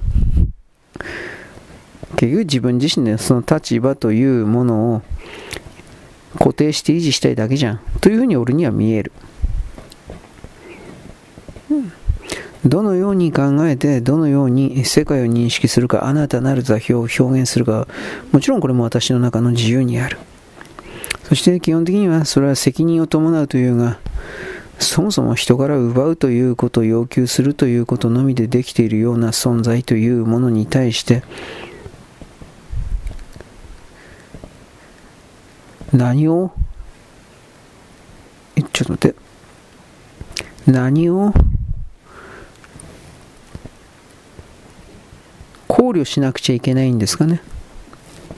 うん。そういうこと僕は思いますが。はい、まあいいです。相手に対して一方的に考慮することが優しさだとかっていう。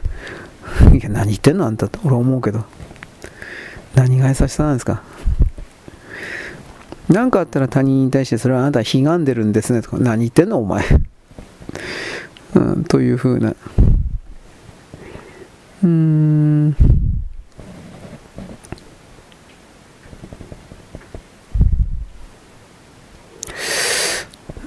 どうかな。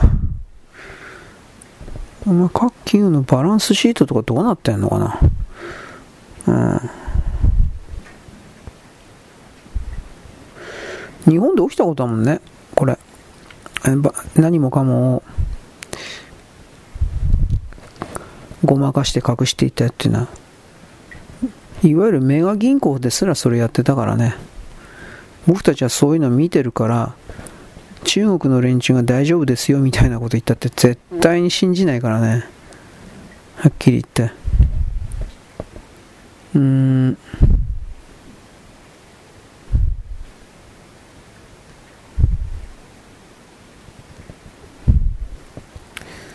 まあ、知らねはい。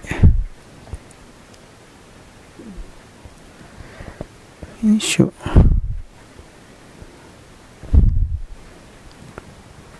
いしょ。えー、食卓のハム離れが進行中。なんでやねん。うん。よくわかんないです。なぜ、なぜハムをそんな嫌ってるんだろうか。本当にどうでもいい話ですね。えー、っと、えい。ということで、この辺にしとこうな。記事はこの辺にしときます。もう、キリがないんで。よいしょ。よいしょ。あれ？ちょっと待って待って待って、あれあれ、なんか俺間違っちゃったな。えー、よいしょ。これ間違えちゃった。うん。メガ銀行がやってることだったと。ほい。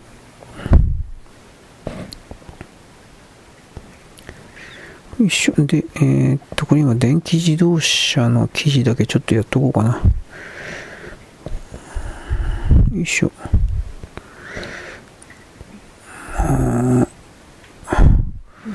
実際の数字で物事を考えるというのを拒否するような人はもういらないんですよね。地球人類全体にとって明らかに害悪でしかないから、とも僕は一応常にそんな風に考えてるんですが、このハムが売れなくなったりと記事がすげえ俺気になるんだけどな。ハムな、ハムなんか悪いことしたんかよ。ハム嫌うなよ。ハム美味しいじゃん。と思うんだけど。まあ、そのハム買わねえからかな。うん、ということも思いました。はい、ちょっと待って。ということで、うん。あとは、よいしょ。あとはですね、原稿の、あっと、修正というか、原稿の作成に入ります。よろしく、ごきげんよう。現在は2024年のですね、2月の何日だっけ？22かな ?21 ですか ?21 のですね、あ、違うよ。21のですね、えー、っと、なんだ、何曜日？水曜日かであります。私はですね、えー、っとね、原稿やりますとか言ったんですけど、コラムがね、ちょうど終わったんで、あれ、続けときゃよかった。まあいいです。コラムがちょうど終わったんで、こいつをですね、アップロードしておきます。そのために、ちょっとこいつやってから、一回じゃえー、っと、文章の作成が他のことしようと思います。わからんけどどうなるか。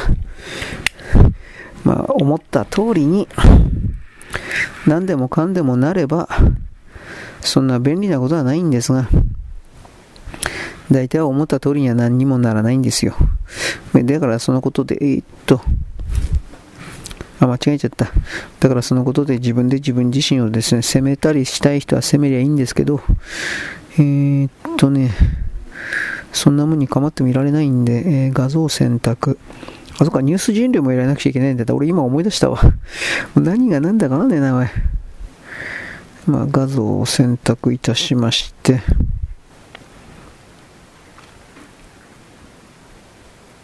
いしょ。あ、違った。こっちだった。はい。音声も選択するわけです。うーんと、なんだっけ。えー、っと、これか。よいしょ。で、え、動画化してますね。はい、ということで、まあ、ちょっと本当はこんな一服やってる暇ないんだけど、寒いんでコーヒー飲みながら、大阪の吉村さんという人は、まあ、結局前からパフォーマンスが大きい、あの武漢肺炎の頃からね、なんかあの特効薬的ななんかうがい薬とかイソジンとかなんか言ってたけどあの辺りがなんかこいつなんかどう考えたっておかしいなというふうなことを思ったしあと僕どっかの会見で戸籍制度は廃止するべきだみたいなことの論点を述べていたそれの動画を見たけどこいつはなんか背景に背後に誰いるのかなといろんなことを思ってたけど最近こいつはこの極左のですねパフォーマンスやろうと全く同じというかこいつ絶対無能なんじゃないかなというふうな強い疑いを持つようになってきました、ね、さっきのクジラがどうとか。だそんなもん吉村がさ今日今日やってんの？21日やってんの知らんけど。そんなところに吉村がいて、なんか意味、あの、公務、公の仕事やるよ。そのクジラが、なんか大阪湾かどこで、クジラが迷って死んだのかな？で、なんか死体が浮いてるかなんかを回収、陸上に、えー、持ち上げて捨てるんでしょうね。焼くんでしょうね。なんかそういうことの一連で引き上げるとこの現場に吉村が行くとか、いやいや、いや、いや行くなとは言わんけど、行く必要あんのかよと。いろいろな疑問を思いました。はい、というわけで今、動画変換終わったんで、まずこっちからだな。えーっと、なんだっけ、あー、そっか。FC2 にアップロードするんだったっけもう、もう、次から次からやってるから何やってるかわかんねえよ、本当に。えー、っとね、ちょっと待ってね。なんだったっけ？あと、どこにアップロしてたっけ？これか。なんか動物動画とか多いな、FC2 ってね。まあ、ペットとか自分の飼ってるペットとか好きなんだろうけど、まあ、あとカメラを動かすネタがそれぐらいしかないんだろうけど、俺だ俺も猫借り猫とか犬飼ってたら多分そういうことしたかもしれんけど、どうだろうね。でもそんなことに溺れてばっかりいる暇なんかないと思うんだけど、新しき、はい。あれ？あ、びっくりした。えー、貼り付けて、えー、非公開じゃなくて公開して、はい。まあ、そんなわけですね。あとは、昨日か一昨日もまあ言ってますけど、中国の崩壊関連、崩壊というか、まあ経済の一部ですから、完全にじゃあ中国がダメになったってそんなことはないですよ。ただ単に不景気になっていくだけです、思いっきり。で、不景気になったところで、じゃあ中国の体制崩壊だとか、そんなことはないですよ。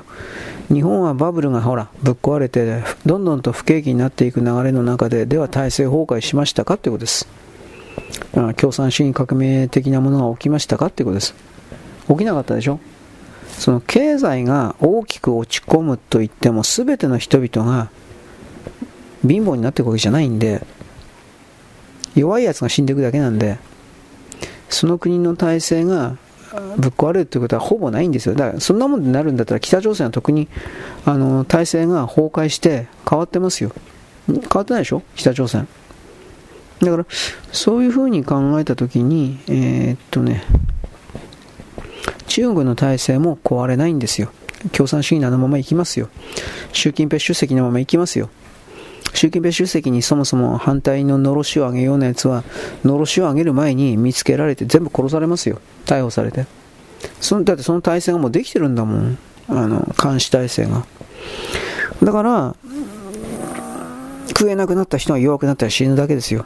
で、習近平主席は自分が若い頃、そういうひどい目に自分は遭ってきたから、辛い目に遭ってきたから、今の豊かすぎる中国人なんていうのはどれだけでもまだ我慢できるというか貧乏になろうが落ち込もうがどれだけでもなんてこう対処対応できるんだと、ね、大丈夫なんだみたいな。明らかにその部分は持ってますよ、まあ、逆の意味で言ったらそそれしか彼の心を維持するような理屈というか理由というかそれはないんだろうなと思います。大丈夫だ大丈夫だという自己暗示のもとに、えー、中国の国内ですか？国家の何かがぶっ壊れていく流れに入っても、えー、見ないようにするというか、まあそう、そういう言い方ですよね。はい、というわけで、僕は今今度、マガジンやる人、なんだっけこれ。フリーダムか、フリーダムの方にコラムをとりあえずアップしておきます。これやっとかんといかんのだった。なんだか、もうこんなもん全部やめりゃいいんだよね。本当のこと言えば。何度も言ってますけど。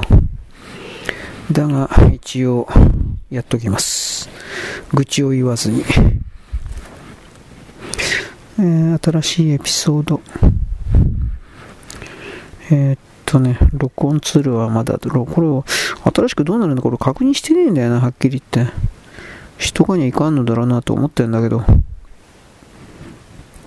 えー、っと、V75 レコーダーでフォルダーの B ですね。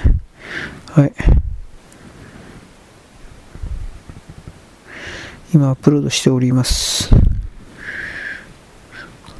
このタブレットは早いのかな？でもこれ電波電波の受けが弱いんですぐアンテナが3本から0とかになるんですよ。古いやつの方はまだ電波の受けが強いんだけどな。いろいろ思いますけど。はい。ということで今これアップロードの待機中という言い方になりますか。で、今これ終わったらですね、僕あの、今思い出したけど洗濯も 畳まないといけない。こればっかり言ってんね、俺。まあ、とりあえずね、雨に濡れるんですよ。まあ、そうするとやっぱり体冷えるんでね、私昨日結構雨に濡れたんで、濡れ、いや、そうでもない、いや、濡れた方かな。やっぱちょっとやっぱ今はそんな言うほど調子良くないんですよ。体冷やすとろくなことになりませんね。本当の話で。だから、いててててて。皆さんも気をつけてくださいということを言いたかったんだけど、うーん。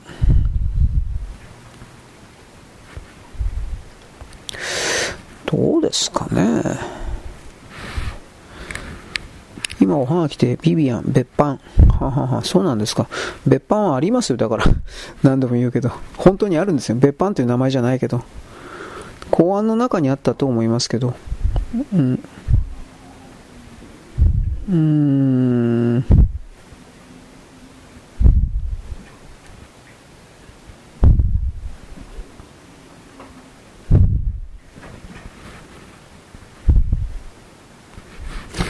はい、えー、あ、来た来た来た。うん。というエピソードを保存。えー、っと。ちょっと待ってね。ブログ。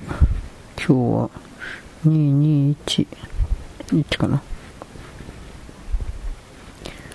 えー、裏切りの代償で、これをすべて選択して、コピーして、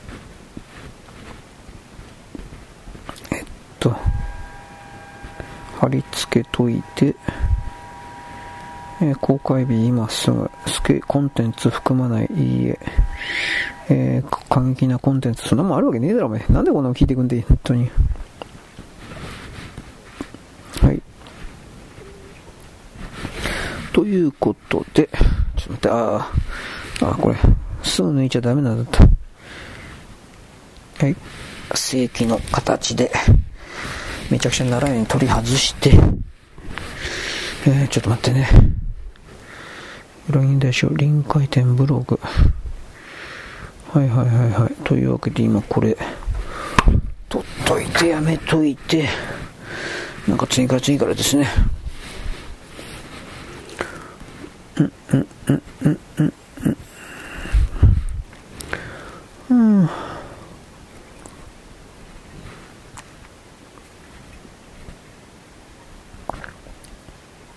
あ、無言になっちゃダメなんですね。なんか落ち着いてしみじみと今記事読み始めて、あ、やべやべやべ。一応これあの配信でしたねなんか、えー、違いのわかるなんとかみたいな、コーヒーの、コーヒーの CM みたいに なんか落ち着いてしまったけど、それはダメなんですね。はい、ちょっと待ってくださいね。はい、というわけで私は例によってですね、えー、っと洗濯物畳に入っております。えー、っと何だったかな、何がいいかな、アニメまとめサイトをちらりと見てました。うん、あの昔僕これ知らないですけど同級生だったかな、同級生2だったかな、なんかそういうですね大昔 PC ゲーム？また家庭用ゲームにもきっと出てたんだろうと思うんですけどそういうものがだからもう20年30年前じゃないのと思うんだけど、えー、会社エルフって書いてあったけど知らねえな、まあ、そのエルフっていう会社が作ったそのエロゲーじゃないの？知らないけど。まあまあ、まあ、エロゲーがですね。令和の時代に蘇った。つまり新しい CG とか分かりやすいイベントかなんか追加して新しいグラフィックも追加して再発売というふうなことが記事になってました。果たして売れるかなそんなもん。と俺は思ったけど。だってエロゲーが売れるんだったらまだこの今エロゲー市場なんて青い一駅だって僕あの記事読んだけどね誰も買わないから。まあ、ただで盗んでる割って落としてるという言葉ありますけどそういうことやってるんだろうから。まあだからエロゲー関係の会社は基本的にはプログラマーも落とされるも、うん、コピーされるもんだというふうな前提で付録ですか？付録の方をですねフィギュアとかなんかいっぱいついてるそうですけど付録の方に力入れてほいでもって、えー、販売枚数これを維持しているというふうな。でもその付録にしたってすぐなんか転売されるとか もう何やってるか分かんないんじゃねえと思うけど転売されるみたいなそうした記事も一応見ましたけどね。どっからどこまでっていうのはありますけど。僕は今でこういう関連の記事ですら特定の思惑のもとに嘘つかれてるとか誘導というかどうせあるんだろうなと思ってるので話半分的な感じですね。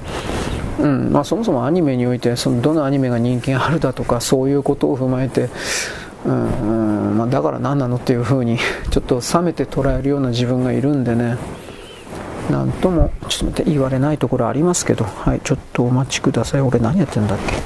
というわけで今一生懸命タオルをやってます。でもう一つはアニメまとめサイトのあれでなぜ日本のメーカーは中国の、えー、原神原っぱの腹に神と書いて原神みたいなすごいゲームが作れないのか的な記事があったけどそれは作る必要性がないからじゃないかな。多分だけど。売れないと見ているからじゃないかな。うん。でその原神だとかそういうあとなんか韓国朝鮮？韓国が作ったようなゲームにしたって結局それは日本のゲームの今まで何十年もかかって作ってきたゲームの構造というか文法があるんですがそれらの文法を丸ごとパックリといただいてでそれを中国で発売するもんであれば中国人の女の子のキャラクター当てたり中国人にしかわからないようなローカルド人のイベントをつけたりしてで、あのー、中国のゲームだっていう風にパッケージして売りつけるというかこれをやるんですけどそれがないできできてないっていうのは結局その中国、今の場合中国に限定するけど、中国ローカライズすることにおける中国の内部での、例えば観光地であるとか、例えば例えば国民共通が持っているようなソフト的な思い出であるとか、文化的な厚みというか、その国民が持っている民族的な記憶、思い出という言葉でもいいけど、そういうものが勇ましいものとか、まあ、革命がとか、ね、中国建国がみたいな、そんなもんしかなくて、いわゆる文化的なも、いわゆる軟弱なものは全くなくて、そういうものを拒否する国であり、だから、それらの中国的、韓国的なものをベースとした何かを構築しようにも、魅力がないってことなんですよ、多分。つまんないってことなんですよ。だから結局、なんか日本のキャラクターであるとか日本の日本っぽい異国背景であるとかを使うんであって本当にその自分たち中国だとか朝鮮に自信があるならつまり自分たちのローカルオリジナル的なローカル土人的なものを前に出しても売れるという強い目算見込みがあるんだったら何ていうかもっと彼らなりのローカル的なアイコンを画面上に出してくるはずなんですよ。音楽でも何でも。ところがそれは全くないということは彼ら自身も潜在意識の中で自分たちの持っている固有のオリジナルの土人の文化では世界には通用しない。もっと言えば大きな市場である日本には通用しないと諦めてるから見ているからみたいな。どうしてもそう取りますけどね。今まではそれはその中国のバブルの発生的なものによってお金を回してきてお金によって我々はすごいんだすごいんだという嘘の言葉を貼り付けることによってなんだろう。真実を見ないようにしてきたというか自分自身の劣等精神と向き合わないようにしてきたけれどそれらももうできなくなるんで彼らはこれからが正念場だと思います普段から自分自分のこと、自分たちのことを強い中国人、強い強いというふうに言ってる人たちは、自分自身が本当は弱いからそんなことを言っているんだということに対して、それを認めざるを得なくなっていくでしょう。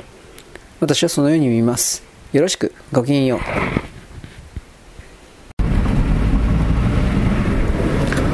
現在は2024年のですね、2月の、えー、21日ですね、21日の水曜日であります。私はですね、開かれた言論空間、閉ざされた言論空間みたいなことを言いますが、大体はその国の言語によってですね、と固有の言語によってその国の言論というのは、えー、閉ざされています。例えば日本語でですね、えー、構築されたような言葉というのは日本人にしか通じませんから基本的には、外人がですね、日本人がどのように考えているか考えてないかなんちゅうのはそれを翻訳しなければわからないわけです。そういう意味において、まず言論において、えー、閉ざされているという言い方をします。そして、今度は日本人同士の中における無料の言論空間の中で、勝手に設定されたタブーというものこれは言っちゃいけないんだこういうこと言っちゃうこういうのありますよね。で結局そういうことによって、えー、っと言論空間の中に特定の単語が出なくなっていくことによってそれが認識されなくなる。認識されなくなるからそれに対して考えさせられなくなる。考えなくなる。そうするとその対象というかその認識はこの世界から消えるわけです。ね、差別がどうとかでもその差別がどうとかっていうことを消すためにおいてこれはだから差別だから考えてはいけないんだ。これではダメなんです。僕の言い方では。ではなんで差別があるのか。でもその差別とかそういうものがあることによってどういう弊害があるのこの弊害っていうのは大体金なんですはっきり言うけど。あの職業選択の自由が奪われるだとか月給に差をつけられるだとかそういうことにおける弊害があるかないかなんです。それで差別がうんぬんというものにおいて現代の社会にって本当にそれがあるのかという僕はこれに関しては本当に実は疑問なんですが、まあ、これ今置いときましょう。でね僕は僕ははっきり言ってそんな極端なあアンチアンチ韓国アンチ米国アンチロシアアンチ中国僕は全然そんな憲兵とか嫌ってないですよ。何言ってるか人類はみんな兄弟ですよ。世界市民ですよ。というようなことをですね、まあ、一言たりでも言いませんけれどもあのね日本の言論空間というのは精妙化され、えー、なんていうかな、えー、スマートになり、なんかみんな紳士で喋ってるように見えるけど、私にはそのように見えない。全く。言うべきことを言わず、伝えるべきことを伝えず、考えるべきことを考えないようにみんなが協力している。私にはそのようにしか思えない。だから私の配信というものは非常に、えー、悪辣で、えー、激烈で、野蛮で、ね、なんかいろいろ。というふうに捉える人もいるのでしょう、まあ、そんなふうに捉えない。みんなみんな娯楽だと思ってるけど。こういう人たちばっかりだなと普通に思うんですけれども、まあ、それは置いといてその状況下において私が言えることは思うことはそんな中にもですね、えー、波風が水面が全く揺れていないような水面にぼちゃんと石を落とさないと波紋が落ちない。波紋が落ちなければそこにそもそも水面があるということすら気づかない。いいですか？何の動きもない水面というのは場合によっては鏡のようにも映りますけれどもそれはお月さんが出ている場合によってです。そのお月さんとか全く出ていなかったら水面というものは、えー、そこに水があるということすら目で視認することはできません。動きがないから音が聞こえないから。でそんなものにドーンとはまっちゃった。ですね。そこなし馬だったりした沼だったりしたらそれ死ぬわけですよ。で僕はそんなことを求めてるわけじゃなくてあのー、なんちゅうかねいろいろ活性化させるためにはそれらの汚らしい言論も必要なんです。あなたが汚らしいと思うのは結構で僕は紳士的に喋ってるんだけどな汚らしいと思うのは結構です。だから本当のことや僕はヘイトスピーチがねなんか安倍政権は死んでどうだろうこういう極左のやつは大嫌いなんですがはっきり言って大嫌いなんですがだからといってこいつらの死ねえお前たちこそ死んでしまえこういう風になってしまうとですね殺し合いになるのでうん殺し合いになるから、まあ、お互いですね罵倒する分においてはとりあえず命まで殺してないし実際にパンチしてキックしてグーして殴ってるわけじゃないからそれはまあ時間の無駄時間の無駄だと思ったら離れるべきでありでその相手がですねその威嚇行為を持ってじゃこういうやつら喧嘩は弱いから本当の喧嘩はリアル喧嘩弱いから数を持って歴史ですねなんか日本人死ね日本人死ねあのクルトのクズたちみたいなクズたちと言います。あれに集まった連中ははっきりクズたちです。ね、みたいにですね。あの言葉でそういうふうにわーわー騒ぎ立てることによって相手を脅すという威嚇行為のパフォーマンス数を持ってパフォーマンスをすることによって相手の方に偽の食材の意識を貼り付けて相手の方から喜んで何かを差し出させるということだけをしてきたような繰り返しのやつら。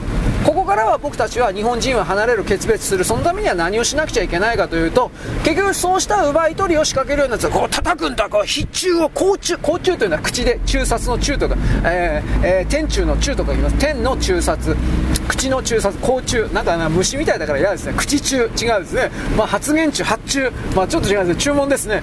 まあそういう形でですね対抗しなければならないということを言うんですね僕はね。はい。あよろしいでしょうか。僕は別に決してですね、えー、韓国なんか死んでしまえだとか中国なんか消滅しろこんなことは言っておりません。まあそんなことを私今言うとですねあ何言ってんの？あなた毎日そんなこと言ってるじゃないですか。言ってません。言ってないったら言ってないんだ。というふうなことをですね僕はしつこく言うわけです。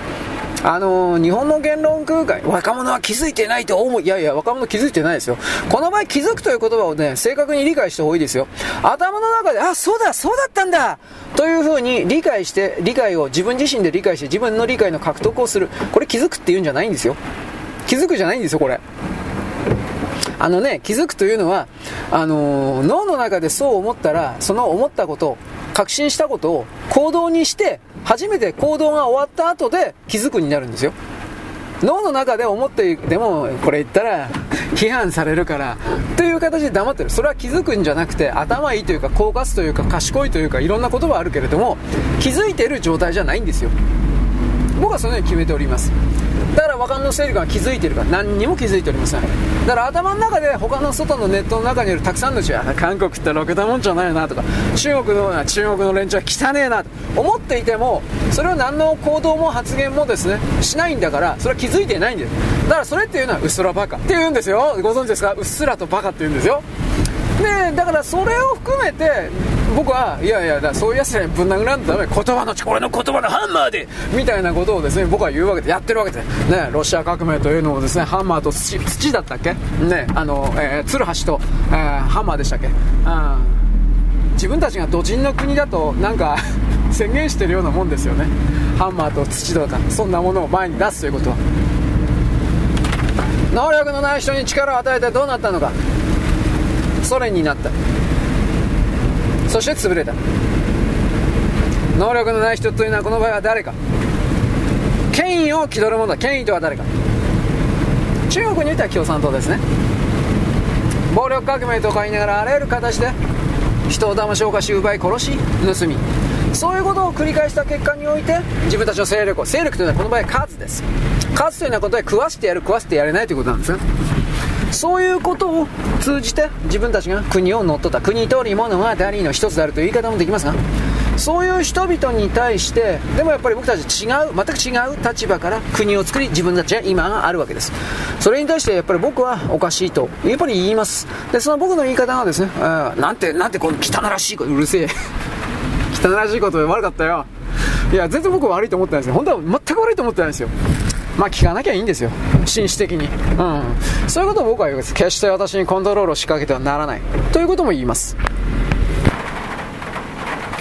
まあ結局のところ世界というのはですね、自分自身が認識して自分自身が世界はこうだというふうに、はいちいちそのことを言語化して言葉化して自分の脳の中でこうだこうだこうだと毎回ですね、確認している人はいませんが、私もそうですが、しかし結局自分というものの世界において目に映るような、例えば他の人の車がいたりですね、他の人の存在がいてもそれは自分の世界の中に本当の意味においてはいないわけです。接触しているだけというかそういう言い方もありますが、自分なるものの世界というのは自分一人しかいないような中空の、つまり中、空、中空の世界線の中に自分一人がぽつ然と浮かんでいるだけの状態というふうに決めつけてもいいわけです。そのなんていうか絶対的な孤独、まあ、そう孤独かどうかわからないけど、そういうものが今、まあ、例えばそうですねあの地球人口80億人と今決めるんであれば、80億本集まってるわけです、そのパイプというか、中空の世界線のパイプが。でもその1本のパイプがその他の79億9000何本何本のです、ね、パイプと接触しているかというとそんなことないでしょ。自分の周り周辺に3本か4本か5本か知らんけれどもその程度のものしかないわけです。うん仕事関係を通じてだとかいろいろあるでしょうけど。つまりそういうことを踏まえて世界はですね本当の意味でつながってんの？というふうに考えたら決してそうではないというふうに捉えざるを得ないというかまずこの概念を僕は持ちます。その上でですね、えー、というかな。自分の世界は自分が作ってるんです。それは言葉で作ってるのか思ってるのかそれは知らんけど。うん。もともとだから自分以外の他の人のその存在というか他のものがいるとかっていう考え方それがねまあこういうこと使っちゃなんだけど甘いんですよ。結局自分は1人なんですよいつも。うん。まあ、1人なんかな。ちょちょっと違うかな、まあ、どういう言葉を使えばいいのか僕はちょっといろいろ悩み苦しん苦しんでもいないけど悩んじゃったりなんかするんだけどさ。ということを踏まえましてですねいろいろと思います。はい。というわけでですねえー、なんだろう。たった1人自分しかいないんだみたいな。ね。でも自分がいるじゃないですか。仲間がいないんだみたいな、えー、これは多分違うんですよ。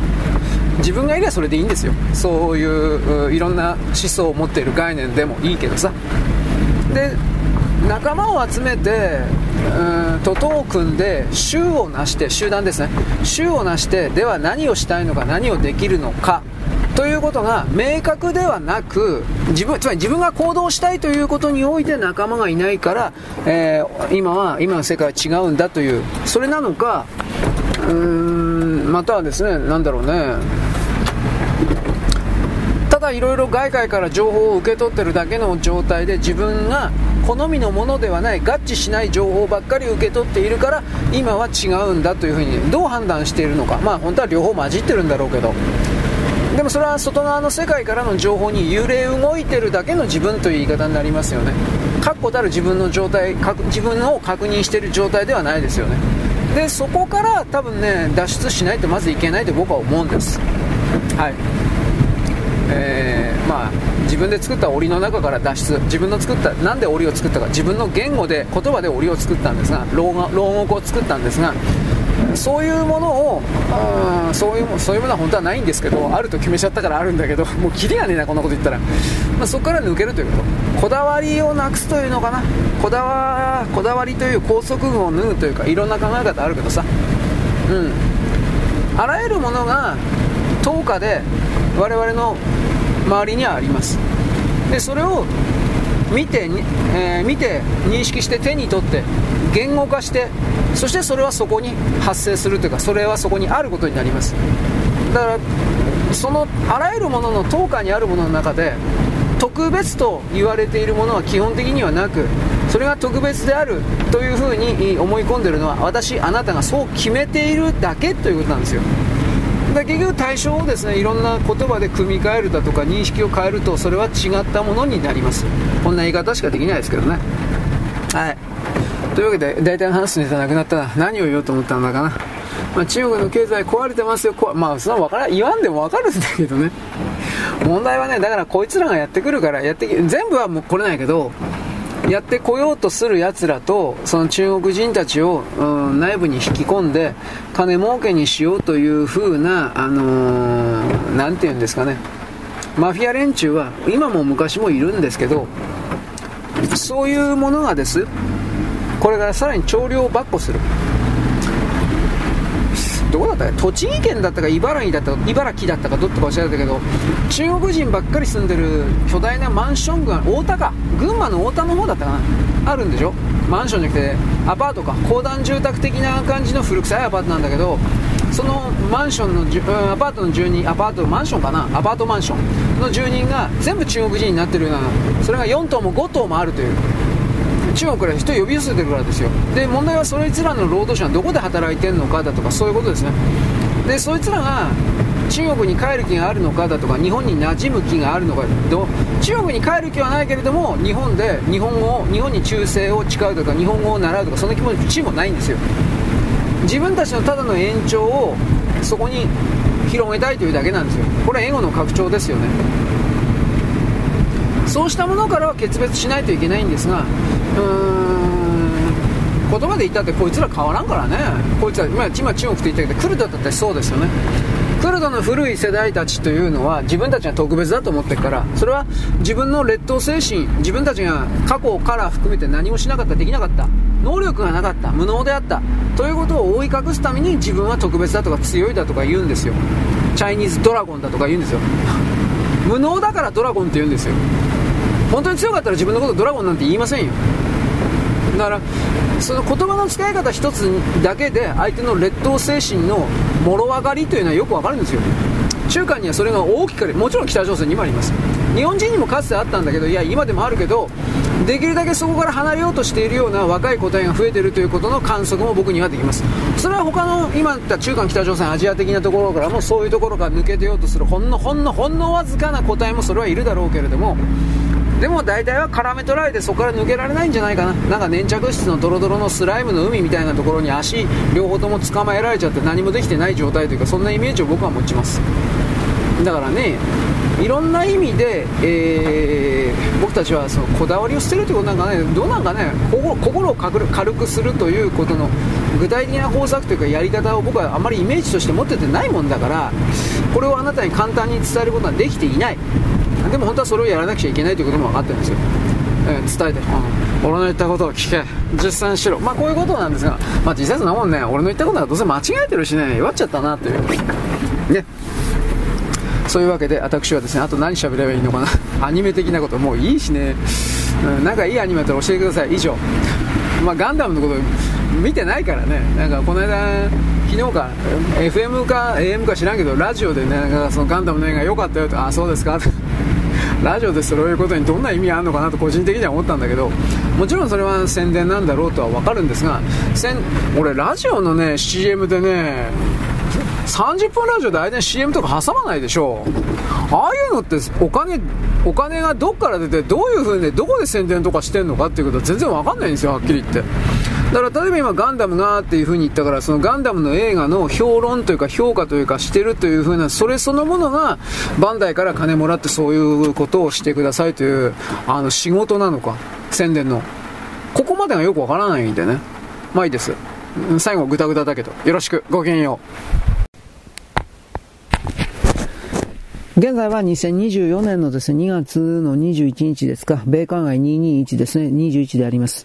えっ、ー、と、私はですね、今あの、なんだっけ、えー、マガジンやる人フリーダムでいいのか、これが終わったんで慌てて、えっ、ー、と、えっと、よいしょ、慌ててフリーダムの方にアップロードを今開始しております。うん、まあ口ばっかりです。私は口だけの人間です。はい。配信は大変なんです。これだけは言っとくけど。ね、疲れるんですよ。体力使うんですよ、これ本当に。うん。あと時間がないから、時間いつもないから、ああ、時間ないよ、と時間に追われるような生活をずっとやってて、精神がどうにかなりそうだというのは、これは時々あります。人間はやっぱストレス、ある程度軽いストレスは必要なんですが、負荷は必要なんですが、やっぱりそれがある程度の敷地を超えるとですね、なんとかのラインを超えちゃうとですね、ああ、やってられるかバカ野郎みたいな感じになっちゃうわけです。このあたりは、えー、まあやってみないとわかんないです。やりゃわかります。こういうことって。無理してやらなくてもいいんだけど。まあ、まあいいです。で、えっとね、私さっきあの、ちらりとニュースサイト的なことを回ってたんですが、林真澄、毒入りカレーの林真澄の最新請求が通ったんだったかな、なんかそんな風な、あれが出てました。どうですかね、これあの、林真澄、どこあったってあいつ犯人だと思うけどね。昔あの、スプリング A とか何かのですね、原子だとか分子単位で物事を見つけることができるような、えっ、ー、と、計測器あって、これ今でもありますけど、スプリング A とは確か。これで調べた時に、林真澄が言うとこの、えー、毒、カレー、カレーの容器にヒ素入れてなかったうんぬんかんぬん、これは明らかに嘘だったっていうふうな、彼女は入れてたみたいな、これは証明されたはずなんですけどね。どういう力が働いてそんな風に今なってるのか僕には分かりません。ちょっと待って。えー、マガジンエロい人。フ、フリーダム、あれ？フリーダムじゃなくて、売りは朝鮮人が違うね。フリーダムパック。221ですね。フリーダムパック221で。はい、ちょっと待って。うん、真実は見えるか。真実は見えるか。見えるんですかね見、見えるか。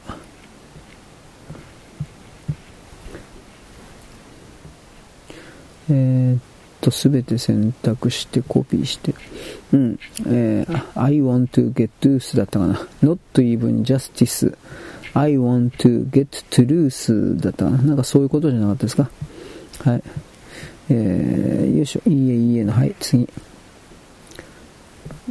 というわけで今、えー、っと、公開、はい、準備完了です。はい、次、ラジオトーク。ラジオトーク頑張って、頑張ってないけど、頑張ってなんかやってみます。やってみるふりぐらいはします。えー、っとね、はい、アップロード。音声ファイルアップロード。真実は見えるんだろうか。はい、55。えー、っと、真実は見えるかだったっけ？えー、違う。真実は見えるか。はい。どうですかね、真実というのは結局事実、ファクトの集積において、たくさんのファクトが集まってくることによって、そのファクトを手にしている私やあなたが、おそらく真実はこうだったのだろうと決めるだけなんですよ。真実というものは最初から大きな答えとしてバーンとどっかにですね、置いてあるわけじゃないんですよ。自分で決めるだけなんです。だからどうせ違っているのは真実と言いながら。うん。えー、真実は見えるか。だけど、決めないといけないんですよ。結局は。だから本当の真実というですね、だから我々は間違ったというか、その、嘘の真実とでも、これ、このように信じなさいというのは嘘の真実のことなんですが、嘘の真実に大体はその、誘導されてしまってそれを真実だと見てしまうかもしれないけど、本当の真実というものは、その自分自身が探り当てるしかないという言い方になります。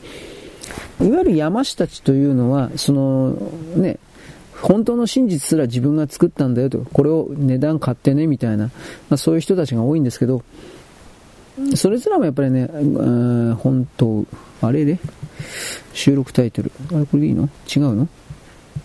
えー、っとね、本当の真実。あれ、あ、本当の真実じゃなかった。あれ、なんだったっけ？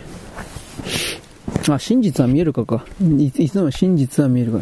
いつの間にかこうタイトル変えようとしてからで、なんか、出なかったんですね。はい。ちょっとお待ちください。はい。真実は見るか3ですね。あれ？収録配信？あ、来た来た来た。はい。はい。というわけで今頑張っております。アップロード中とか言って言ったけど、なかなかなりません。なんでやねん。えっ、ー、と、はい、来た。よいしょ。で、あとはマイページにしておきますと。はい。で、これをこっち側今取り外しをしました。ああ、寒い。取り外さないでくださいって、ちょっと待ってよ。えー、あ、来た。ダメなの？取り外し。はい、取り外せましたと。はい。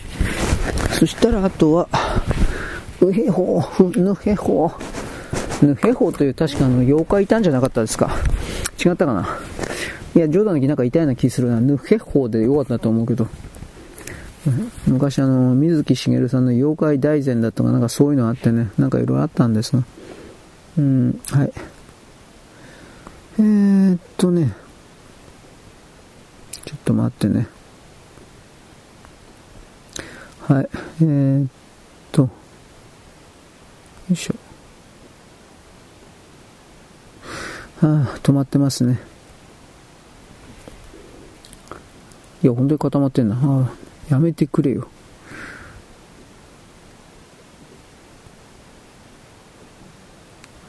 まあ、いろんな意味でね、よいしょ。あれ？あれ？あれ？アプリを閉じる。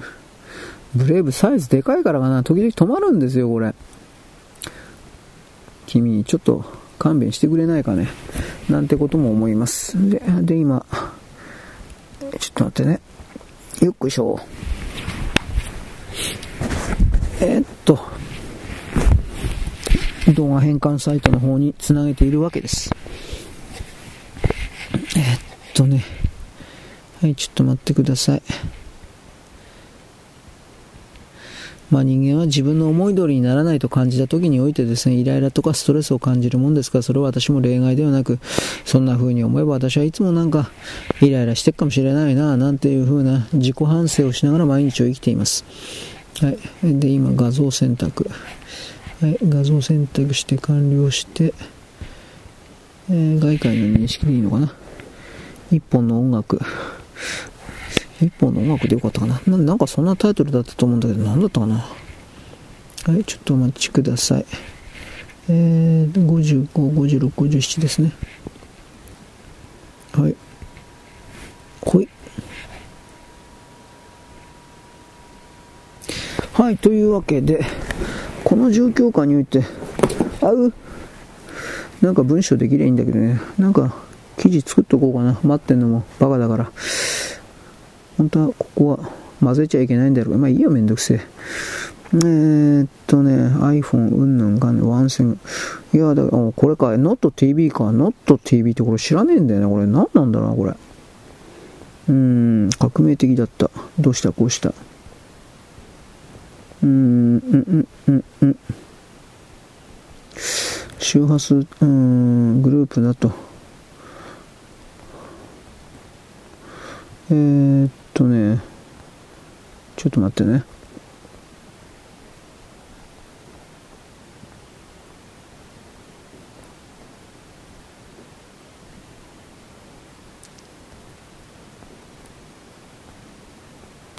はい。今、動画変換終わったんで、ちょっと待ってね。よいしょ。ここで記事をちょっとや、何本かやっとこうかな。よいしょ。えーっと、はい。えー、っとね、モバイルの世界うんなんつったところ走らねえんだよな、これ。私はこの NotTV というシステムを初めて知った。そんなものがあったのかとびっくりだ。結局のところこれはワンセグのように携帯電話を使ってテレビを外で見るような、そうしたものらしい。なんで外にいてわざわざ他人の作った当たり前のコンテンツを、しかも金を払って見なくてはいけないのか。何もかもが傲慢でできているなと私はある意味感心した。そうしたことだから iPhone と言われている、本当に人々に必要とされるネットとつながる、そしてそれが手に持てるといった細かい小さいもの、そういうものの開発を日本はできていたけど販売できなかったのだ。ソニーはこれと似たようなものをウォークマンの開発部署が作っていたけれども結局のところこれはボツになった。つまりそうしたものに新規投資を行って既存のウォークマンとかディスクマンとかいろいろあったそうだがそういうものの売り上げがダメになる。そしてそういうものの部品を作っていた会社を切り捨てることもできなかった。ある意味これが巨大企業の弱点であったという言い方はこれはできるだろう。つまりそこから考えた時に日本はあのデジタルデバイドだったと思うけれども、アナログとデジタルの切り替えが起きた時に、本当は大きな何かの返信をしなければならなかったのだと。これは結果論なんだけど、それを言うしかないのである。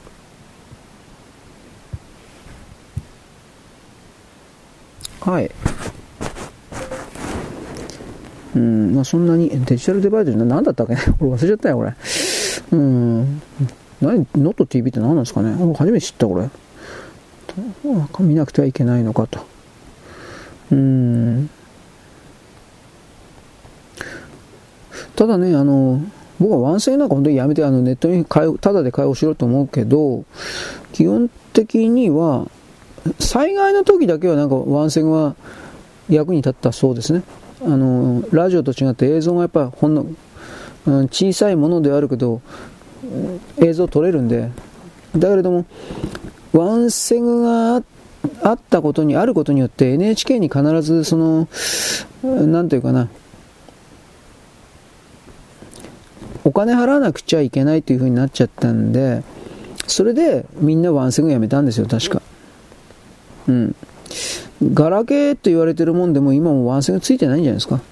僕はその辺はよく分かってないんですけど。はい、というわけで今、えー、っとね、55、56、50、えー、というわけで今これ、えー、っとね、これは？外界の認識の19番でいいのかな？今、順次、えー、っとね、19番、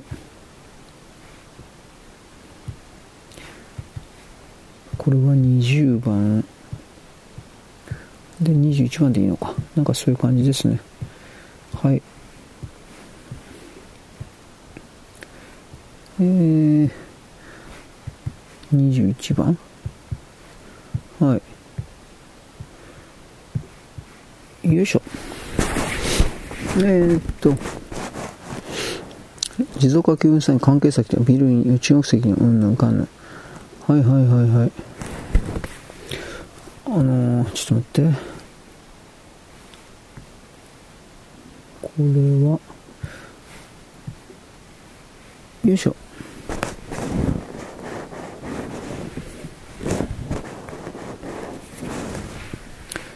ちょっと待ってくださいね今アップロードもしながらやるというちょっと無茶なことやってるのでえー、っとほい。えー、っと、このページを離れる。よくわかんないな。なんでこんなことなんの？このページを離れる。これでいいのか。はい。18の19ですね。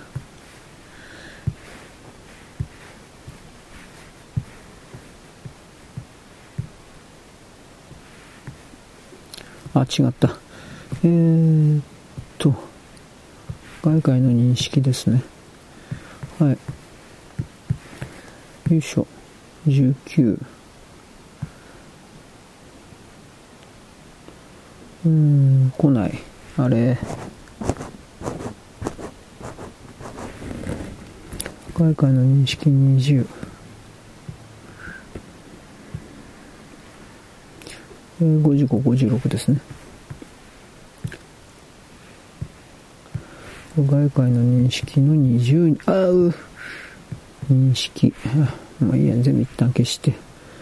外界の認識の20 20ですね。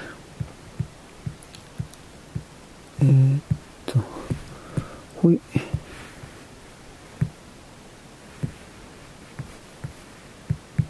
よいしょ。かつて武漢肺炎が流行った時にやたら PC PCR 検査を進めるような御用学者であるとか評論家であるとかインチキな奴らがいた。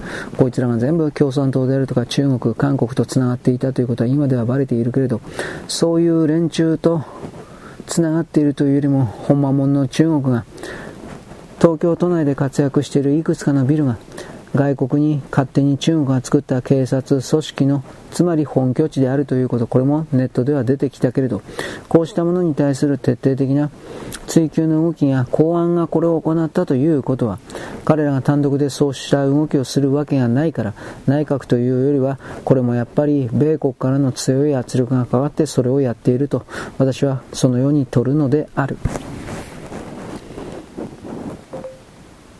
うん、まあ、サラリーマンですからね、多分、それは、もちろんこれは内閣からの依頼というか、多分そういう形にはなってると思うけど、本来だったらこんなもんは逮捕しないんですよ。だけれども、えー、岸田さんはアメリカのそのグローバリスト的な人たちと今つながることによって自分の政治権力を、持たせるということをやってますから、それらの側からのですね、強い命令というか、それがあったんだと見るべきだと。まあそうなんでしょうね。えー、っとね。で、関係ないけどね、上川さんいるでしょう。あの人が法務大臣の時、安倍総理で法務、で、上川さんが法務大臣の時に、法務の関係者をいっぺんに死刑のサイン出してきたっていうことの、あれってやっぱり裏側あったんかななんてことも思います。うん。まあ彼女はどう見たっていわゆる、ハーバード大卒的なあっち側の、うん、あっち側の人っていう言い方をするけど、まああっち側の人ですよね。だから、そういう人脈的つながりからオウムの連中を全部死刑にして口封じしろ、枕を高くして寝るというか、なんかそんな動きがあったんじゃないかと僕は常に疑います。まあ、なんだかんだ僕根性腐ってるのでね、あまり何でもかんでも信用しないというか、それはあるんですが、うん、ちょっと待ってね。えー、っと、音声画像結合ですか。これどうなってんのかな。はい。はい、というわけで、コピーはしたんですけど、はい。ちょっと待ってね。今、この文章だけちょっと上げとくわ。うーん、えー、っと、武漢肺炎。あれは、武漢。やたら PCR 検査。うん。あらららら。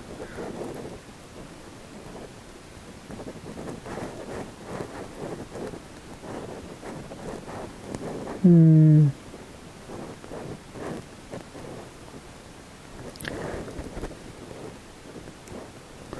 えー、ビルは外国に勝手に作る、勝手に違う作る。出てきたけれどと、こう動きが。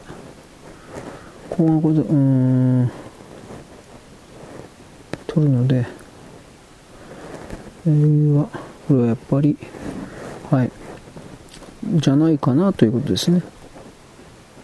はい、ということで、あとは、ちょっと待って、よいしょ。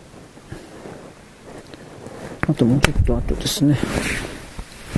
えー、っと、で、今、なんだっけ、動画変換もついでに今やっとくという感じですね。今文章作るの後でいいや。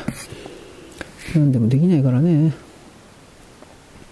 えー、っとね、これは例によってニコニコ動画をですね、ニコニコ動画の内部仕様が若干変わったんで、MP4 の何かのコーデックという言い方をしますが、そいつを変えないと、アップロードしてくんないんですよ。で、それを今変える作業をオンラインでやってるということです。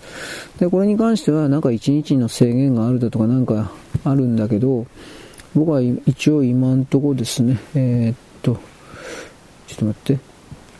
なんだっけ、シークレットファイルだったっけ？うん。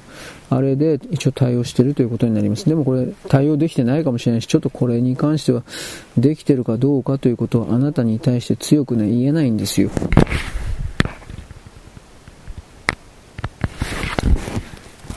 まあ、何にせよ人間というのは、あの 経験則からというか、やってみて、あ、うまくいったからこれでいいんや、ね、これでいいんだみたいな、そういうおっかなびっくりの態度を続けながら、えー、やっていくしかないよねというか、そんな曖昧な生き物だという、それはありますね。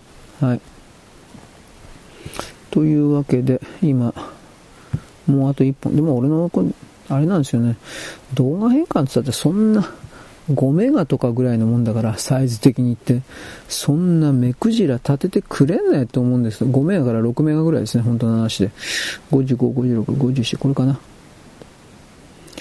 まあ、いわゆる向こうのサーバーには負担はかかってないとは思うんだけど、でもこれ、これもやっぱ中国やってんのかなどうなんだろうね。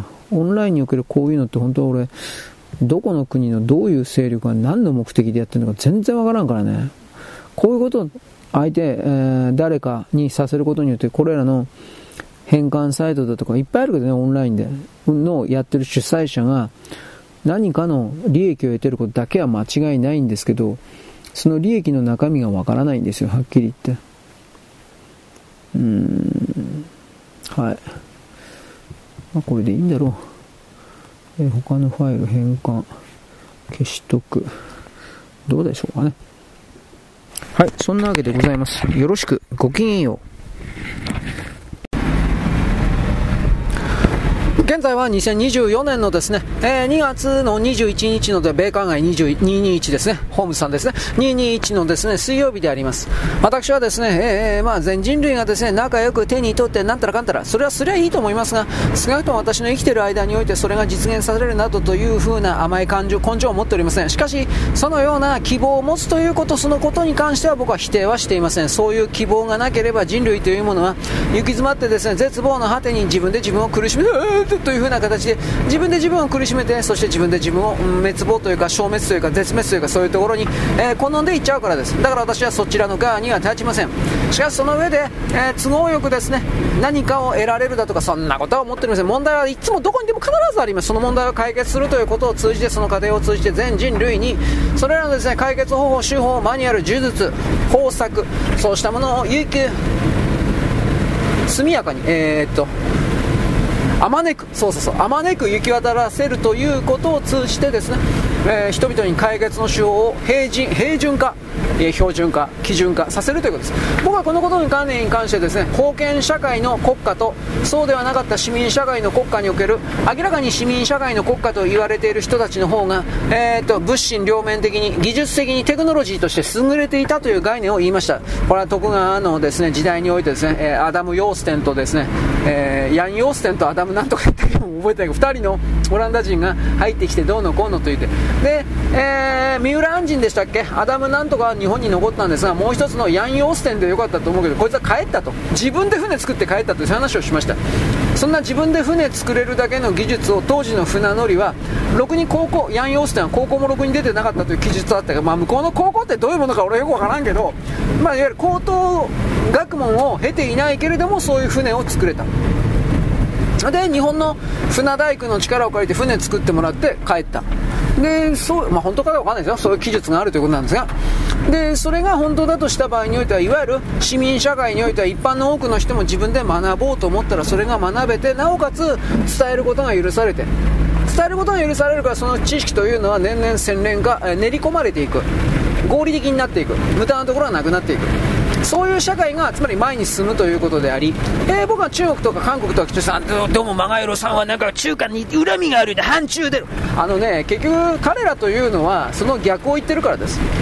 人間の文明を破壊する方向に行ってるからです。合理化を破壊する。それは何か権威です。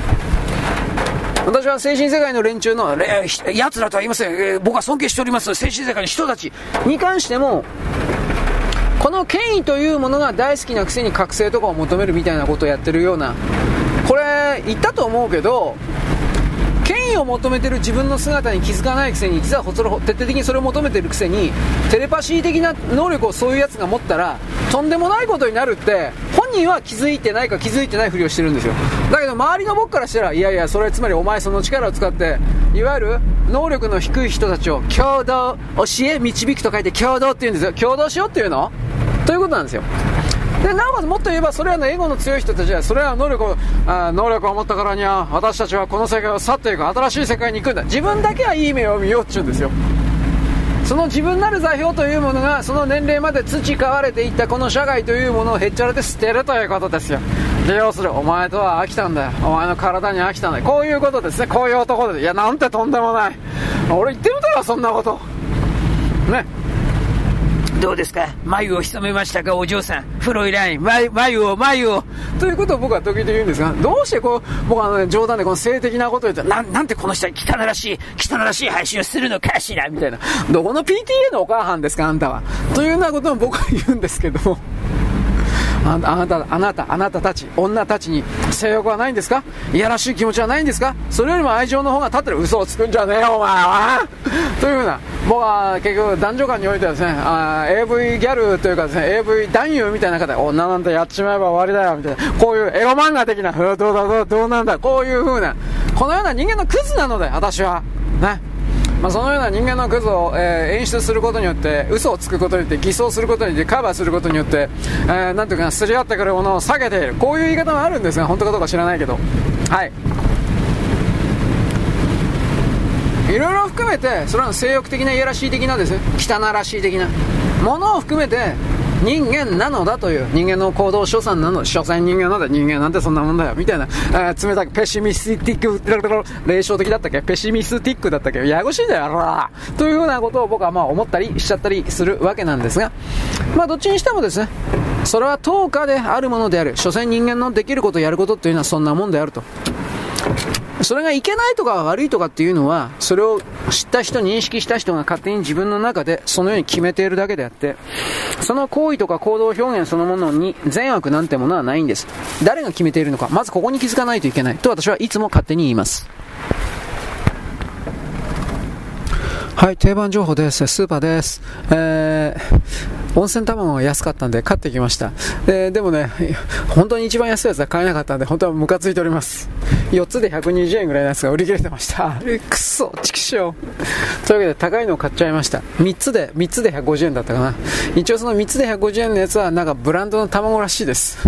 だからどうだっつんだよ、お前。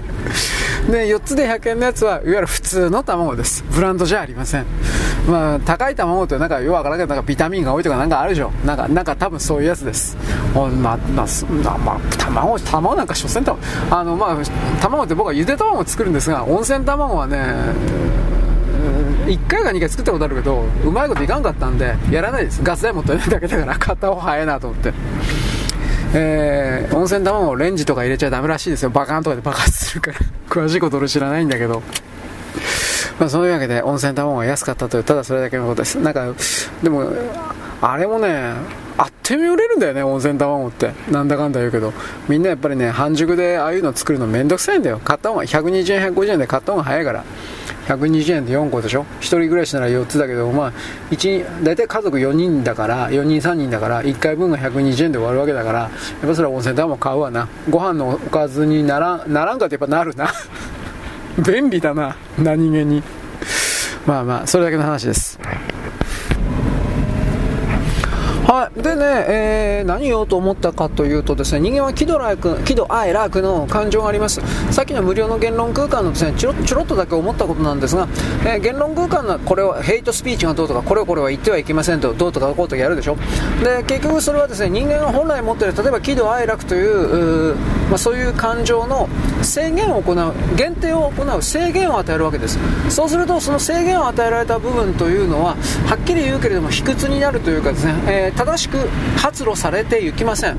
自分の中に喜怒哀楽であるとかあいつお前殺してるみたいなこういう風なものがあるということをまず気づいた上でそれを言うとか言わないとかということの、えー、選択肢をその人があくまで自分で持っていてそしてそれを出す出さないということを自分で決めるということになればそれはですね出そうが出すまいがその人が決めたことであり自分が納得しているわけですから後で後悔するだとか後で反省するということを含めて自分自身の手の中にあるというか自分の中にあるわけです。ところがその何とかしてはならないしてはならないというふうにやっていてその認識そのもの全てを抑え込んでしまうとですねそれは正しく成長して喜怒哀楽お前を殺すみたいなこれですらその、なんていうかな、精神波形の一部、自分の人間の考えるというものの一部を構成しています。私は24色鉛筆のこと言ったけど、24色鉛筆で、例えばその群青色の1個だけなかったら23色鉛筆だって23色でもいいじゃないかと。あなたはいいかもしれないけども、でも24色鉛筆の24本で日本人間なのだという設定があるのだとするんだったら、やっぱり24本ないとダメなわけです。一つでもかけちゃダメなんです、本当のこと言えば。そういう言い方をするんです。で、そのですね、殺してやろろろろという風な形に送るヘイトスピーチ的なものですら、それはあるべきなんです。こういう言い方、誤解を招きますが、あった方がいいという言い方はしないけど、あるべきなんです。それを言う、言わない、良い、悪いと捉えるのは、まあ、これ人間論ですが、あなた、つまり聞いてる側の問題です。そして本当はそれを発信する側の問題でもあります。それぞれの責任の分担は違うんですけれども、でその上でそうしたことの発信と受信のする側がいやこんなことやって一時その他の喜怒哀楽のね、発生だとか他の論理倫理の発生をやって自分に与えられている限定された時間を無駄に消費するということは合理的ではないなと気づくかどうかなんですただそこに気づけばそれらの、うん、ヘイトする朝鮮人がとかチョンがとか、えー、となんだっけチャンコールチャンがとかこんなこといちいち言わなくなります、うん、時間かまってられないからいいですか？人間は死ぬんです。必ず死ぬんです。これはこれだけは必ずと言っていい。そうすると与えられてる時間自分が何歳まで生きるかわからないけれども1秒なら1秒1分なら1分10分なら10分という時間はこれは誰においても平等に一緒です。つまりその平等の一緒の時間をどのように、えー、演疫演算するのか。表現するのか、それは全部任されています。その表現を、神が、神がとか、神がおっしゃってららららというふうにやるのか、えー、なんか発明発見に使うのか、いきなりなんかレベル下がったけど、発明発見に使うのか、それは全部その人に任されているわけです。任されている以上はそれをやらないというか、つまり任されている以上は責任を持ってそれを果たさないといけないんです。ということを僕は言うわけです。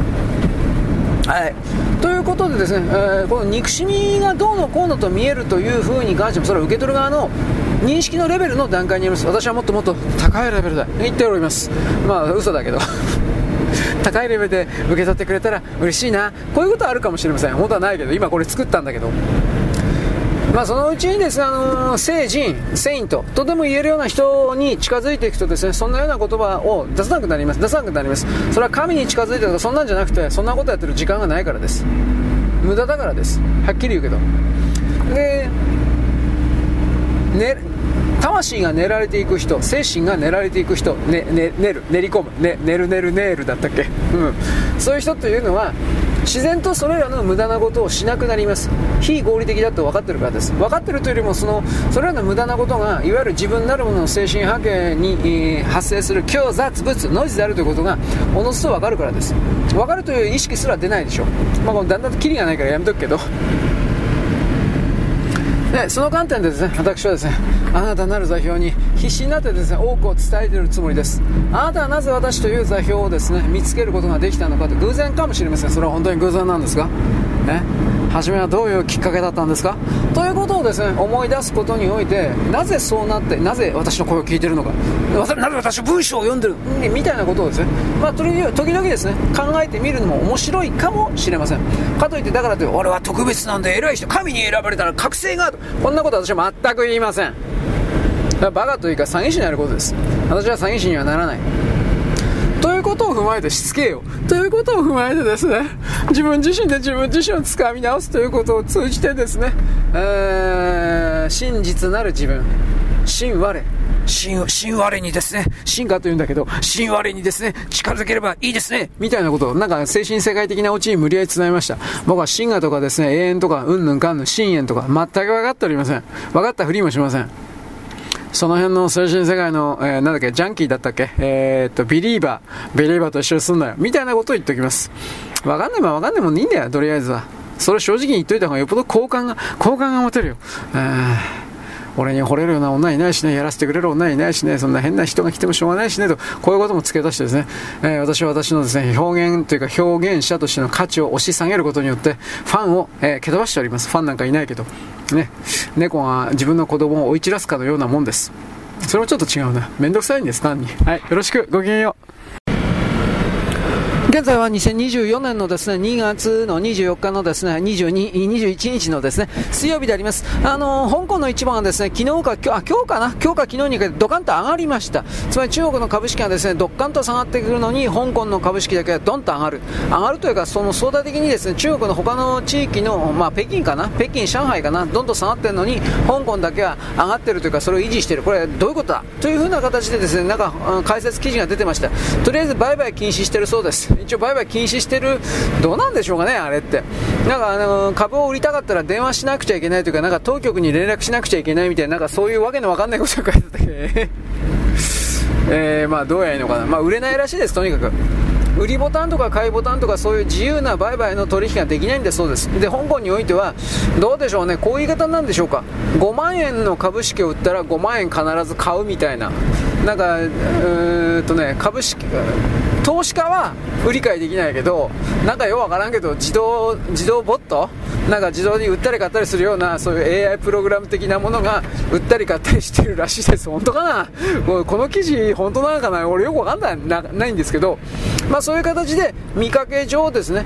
なんかその売買商いがされてるんだっていう風なことになってるそうですけど人間がそこには関与してないというかなんかそうらしいです。よくわからん。本当かな？この辺のまあとにかくでもそれははか、ま、やってもいいけど それ経済じゃないからまあどっちにしたらまあもう中国のその辺の株持ってるやつ外人いないだろう、まあ、いたとしたらよっぽどの金融ハイエナか何かの変な違う目的があるとしか思えないけど今売り買いしてるのは多分中国人が中国人に向けて騙してるというか最後の馬場をつかませるというか多分そんな形になってるんじゃないかな。誰も売り買いしてないんじゃまともにね関わってないんじゃないかなと思うんだけどはい、えー、まあ終わりには近いでしょう、少なくとも不動産セクターに関しては、他のやつは今生き生き残ってるふりしてるからどうすんのかなと思うけど、はい。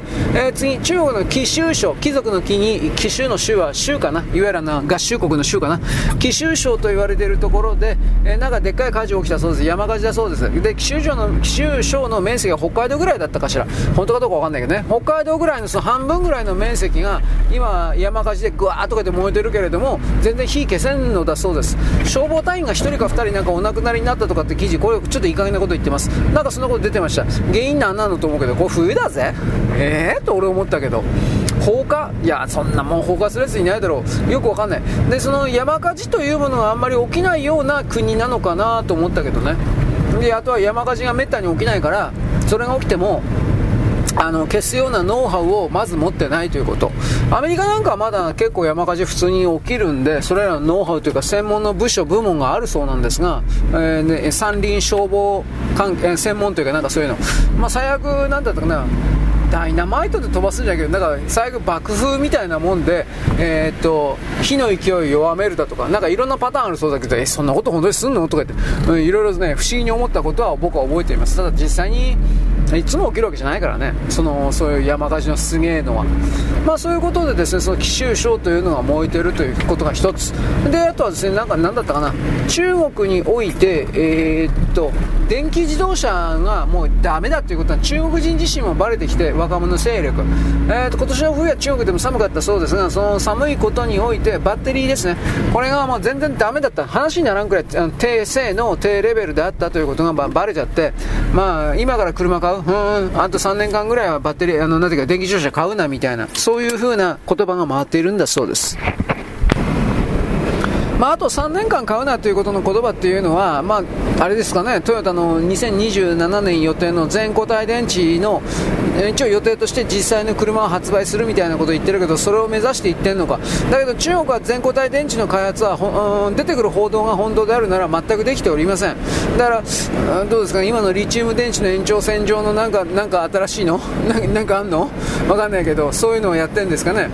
まあ、その辺のですねあの発表にしたところで中国発のそうした情情報で本当のことなんてないんで分かんないです。あの株価を株価を押し上げるためにいかにも自分たちが最先端の何か次の電池だとかそういうものを作ってるんだ的な嘘の報道を出すんでこれは分からないです、うん、作ってない可能性がある。で全固体電池に関しては現状時点においてトヨタがもうパテントバリバリに握ってるので、まあ、それでもどうせあの人たちは中国はパクるだろうけどどうかね、正直。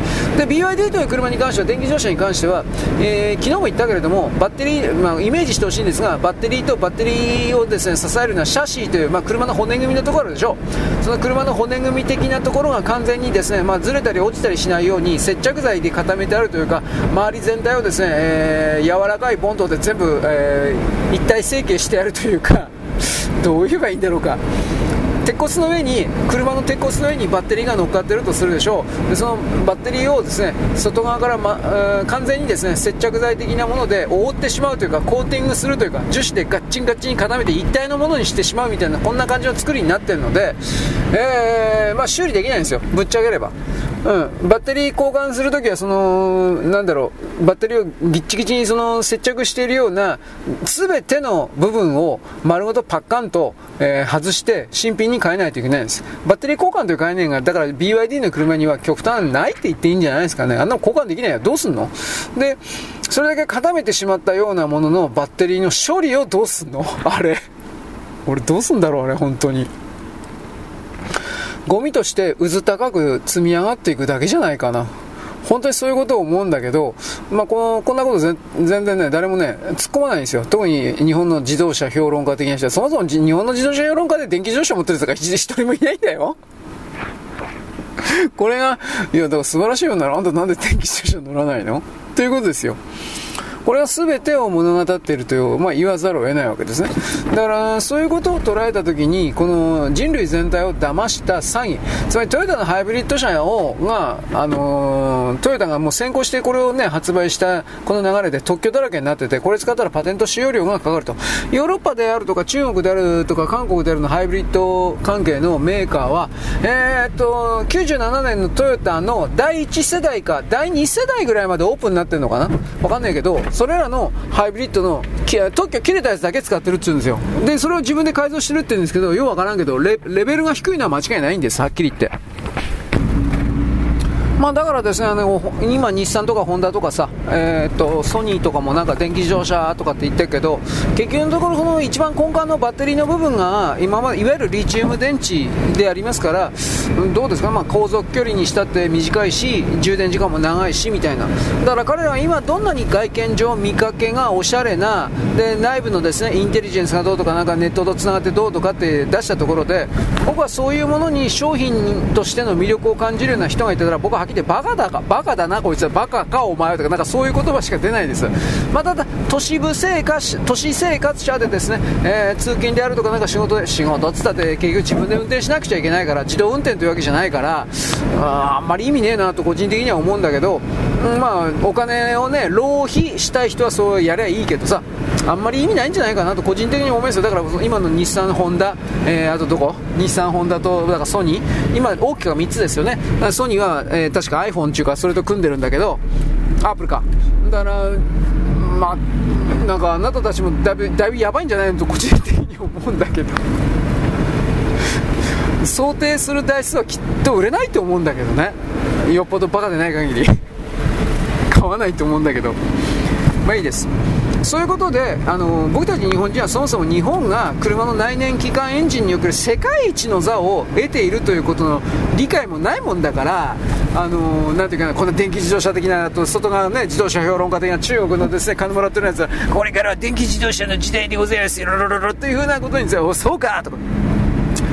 バカはもうなんというか どっか行けということをやっぱいろいろ思っちゃったりします。うん。あの来年エンジンに謝れ。エンジンさんに謝れお前らは。ここれも思います。はっきり言うけど。まあいろいろんなね選択肢ありますけれども常に新しい何かが提示された何かが使えるとか正しいとかっていうのはないです。大体はそれはね本当は本来ならばそうなんだけど今回みたいな電気自動車みたいなイデオロギーとか政治的プロパガンダが足の相手の足を引っ張るために作られたようなものに飛びついてはならぬみたいなことを僕は言います。よろしく。ごきげんよう。現在は2024年2月の22かな ?22、222ですね。2が3つ並んでますね。えー、木曜日であります。えー、っとね、ネタがないな。えー、っとね、えっとね、白鵬、今、宮城親方だったっけ？なんたらかんたら親方。宮がついてたような気がするけど、まあ置いといて。その白鵬関の、ね、宮なんとか親方の、えー、弟子に、北、北西方だったかな。まあ、多分北西方でよかったと思うけど、北西方という弟子がいたんだけど、いるんだけど、今でもね。これがようわからんが、日常三次的に、えー、部屋の中の、まあ、位が下の人にということなのかね、若手に毎日のように暴力を振るっていたということが、えー、バレちゃった。多分その部屋の人が、相撲協会に多分、うん、チクったというか報告したんだと思う、チクったで変な言い方ですね、報告したんだろうとも、あまりにもひどいですみたいな、多分そういうことじゃないかなと思うんだけど、で、それを受けて、えー、なんか、相撲協会は調査をした、内部調査を。宮城がなんとか親方、親方の部屋をということか、あと周りの人も、あまあ、その、そこに所属してる人全部含めてということだと思うけど、調査をした。そしたら、えー、っと、なんちゅうか、まあ、徹底的にダメだったと。まあ、暴力、暴力、みたいなことがバレちゃった。ということで、えー、宮城なんたら親方、な、なんだろう。この親方がね、明日か明後日ぐらい、今日、今日か明日ぐらいに処分を食らう。これは別に宮城親方、うんぬん宮城にしとくけど、なこの元箱、これが暴力をしたというわけじゃないんだけど、監督責任ですね。北、北西方にしとくけど、この北西方の暴力に気づかなかった。これがまずダメだと。でも、北西方の暴力を知っていて、ほっといたっつうわけではどうもないので、でもこれ多分ね、かばったんじゃないかなと思うけどね、あのー、他の殴られた奴らが。全員モンゴル人じゃないの？多分だけど。この北西方っていうのはモンゴル人なんですよ。え、札幌生まれとかって書いてあったけど、うーん、札幌生まれだったらモンゴル人じゃないような気するけどどういうことなのかな？お父さんお母さんがモンゴル人ということなのかな？ちょちょっとわかんないけど、まあ、どっちの宮城親方っちゅうその部屋は多分モンゴル人のスクツになってるだろう。本拠地というか。だから昔はそういうの確か極天法って今極天法は親方になってると思うんだけど極天法っていう相撲取りがあ一番最初に日本に来た人じゃなかったかな。モンゴル人として。で、その人が人脈ネットワーク続いていて、相撲取りとしては正直そんな強くなかったんだけど、極天法は。ただその相撲協会というかその日本の相撲人脈の中における、えー、ボスというか、ボスでもないんだろうけど、まあ顔の利く人というか、なんかそうらしい。だから極天法が引退するときに、白鵬わざと負けてね、どう見たって、わざと負けてね、あのー、星を譲ってね、極天法優勝したんだよ、確かその場所。で、それを花道に引退したの。で、モンゴル人力士はね、八百長ままるでめっちゃやってるんですよ、はっきり言って。今でもこれやってるかどうかわかんないんだけど、そのモンゴル人力士がもうめっちゃ八百長やるんで、えー、っと、なんだっけ、無気力相撲がどうのこうのってあの10年ぐらい前にあった、10年 ?15 年？だいぶ前だけどあったんだって。まあ、それはモンゴル人力士だけじゃなくて日本人力士も当然いろいろ混じってんだ混じってたし在日力士もいるんですよ。在日南北も。中国人いるけど別にこれ本当本物の中国人なんで幕今いるかな？まあ幕下にいるんですよ。1人だったか2人だったか。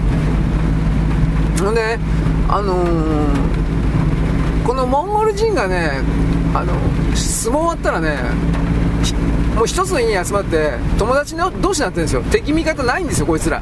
だから仲良しなもんだからその星のやり取りというか八百長が当たり前なんですよこいつら。で今どうなったんだろうね。でこのことをえー、っと北の海じゃなくて誰だったっけ？あの親方がとりあえず行ったんですよ。あの相撲協会クビになった人。ねえー、若い時横綱やってきた兄ちゃんと一緒に、うん、高野花か。高野花か。高野花親方でいいの？この人がモンゴルとは名指ししなかったけどまあそういう八百長集団的なものがあってで、えー、相撲が終わった後もプライベートで仲良くしてっつうのはダメだろみたいなこと言ってで白鵬の連中に潰されたという言い方ですよ。追い出されたというか。で今に至る。どうなんですかね。あの白に取り込まれると結局そういう八百長の海戦斡旋これが多分あるんだろうなと僕はなんとなく思うんだけどこれは証拠がないんで。なので、まあ、白鵬がほらものすごい勝っていたっていうのにしても、同じモンゴル人同士で当たった時には、どうせ星の売り買いやってたと思うんですよ、はっきり言うけど。星の売り買いに関しては昭和の時の相撲はへっちゃらでやってたそうだから、うん、転ばんかったのは北の海と千代の富士だけだったっつう、はあ、これも本当かどうかわかんないけどね。うん、あ、輪島、輪島、どうなん輪島って書いてあったな。輪島って誰だっけ？うん。まあ置いといて。とにかくその暴力騒ぎがあった。モンゴル人力士は本当に暴力振るうらしい。なんか、4、5年前にもなんか暴力振るってクビになった横綱いなかったっけ？うん、名前忘れちゃったけど。今何やってんだろう、あの人。モンゴル帰ったんか？いや、多分モンゴル帰ったら仕事だから多分日本にいるんだろうけどさ。普通の人になって。だから、これ本当によくわかんないですよ。ただ相撲協会ってのはもう税金入ってるので、確か。うん、スポーツ振興費みたいな、なんかそんなんで。だから、厳しいんですよ。昔に比べて八百長であるとか、えー、暴力であるとか。もう、まあ昔も厳しかったけど、さらにさらに厳しいんですよ。税金入ってっから。うん、だからそういうことを踏まえてね、うん、まあいろいろ思うところはあります、僕は。外人はやっぱり、えー、綺麗事ばっかりというか、約束守らんというか、まあどういう表現使えばいいけど、わからん、わからんけど、汚いということ。はい。まあ、この相撲関係のこれは、その処分下ってから以降です。まあ、あの、宮城親方、宮城なんとか親方は、3階級 ?2 階級じゃなくて3階級ダウン。なんか高額とかって書いてた気するわ。で、理事長、理事、理事長、理事、何だったかな。まあ、とりあえずその一番下っ端の、相撲協会の一番下っ端の平野親方だった親方だったかなんかまあなんかそういう感じの役職なし。今まで役職あったんでしょうねきっとね。あの成績のでっかい親方だから。親方まあ白鵬だから。それが平に落とされたらしいです。らしい。これから落とされるのかな？強化したか。なんかそこまで分かんないんだけど。でもだからといってそれ白鵬がクビになって引退親方も引退ってわけじゃないから。まあ時間ほとぼり冷めたらまた出てくるんじゃないですか。で結局そのその間にモンゴル人力士たちに対する、えー、後期粛清というかそれが白鵬さんできるかできないか多分できないと思うけど白鵬さんできるかできないかが彼の浮かび上がるかどうかということの一つのバロメーターなんじゃないかなという気はしますがね私は。でも、うん、そんななんていうかななあなあでやってる部分あったらまあ無理じゃないかな。とこれは思います。はい、えー、次何かあったかな。えー、ウクライナうんぬんかんぬんえー、っとねウクライナの兵隊が数百名だったからロシアに取られた取られていただとかなんかそういう記事だったけど詳しくわからない。東部のロシアとの前線から撤退した時に、えー、ウクライナの捕虜が取られたって話だったからもうようわからんわこの辺は。ウクライナ嘘ばっかついてるからもうはっきり言って。最初から嘘嘘ばっかついてたけどロシアもそうだけどさ。いずれにせよ新しく決まった司令官だったっけ？名前忘れたけど。こいつなんかネオコンと繋がってるって言うんですよ。本当かどうか知らないけど。まあ、えー、まあ、ムーニスト？ネオコン？まあまあいわゆるあっちの人。アメリカの。だから逆の意味で言ったらなんかやばいことやんじゃねえか。みたいなことは言われています。ただこれは今のところ強い証拠がないので。でもやばいことやるって言ったってもうあのアメリカはもう今の自称バイデンだろうがなんだろうがお金と兵器は普通渡さんですよ。そう思うからえー、いわゆるビクトリア・ヌーランドとかあの辺の連中がどれだけ汚いことを考えていたとしてもまあ無理じゃないかそもそもヌーランドはあの高額というか、えー、なんだ国務次官補になれんかったんじゃなかったっけ？国務国務次官補かなんだか。そうすると影響力がまあゼロに近づいてるわけで、国の金でアメリカの国民の税金の金で自分の理想みたいなものを、えー、一方的にね実現させるみたいな、まあ、実あの他人の力でウクライナの力でさせるということはこれはもうできないんじゃないかな。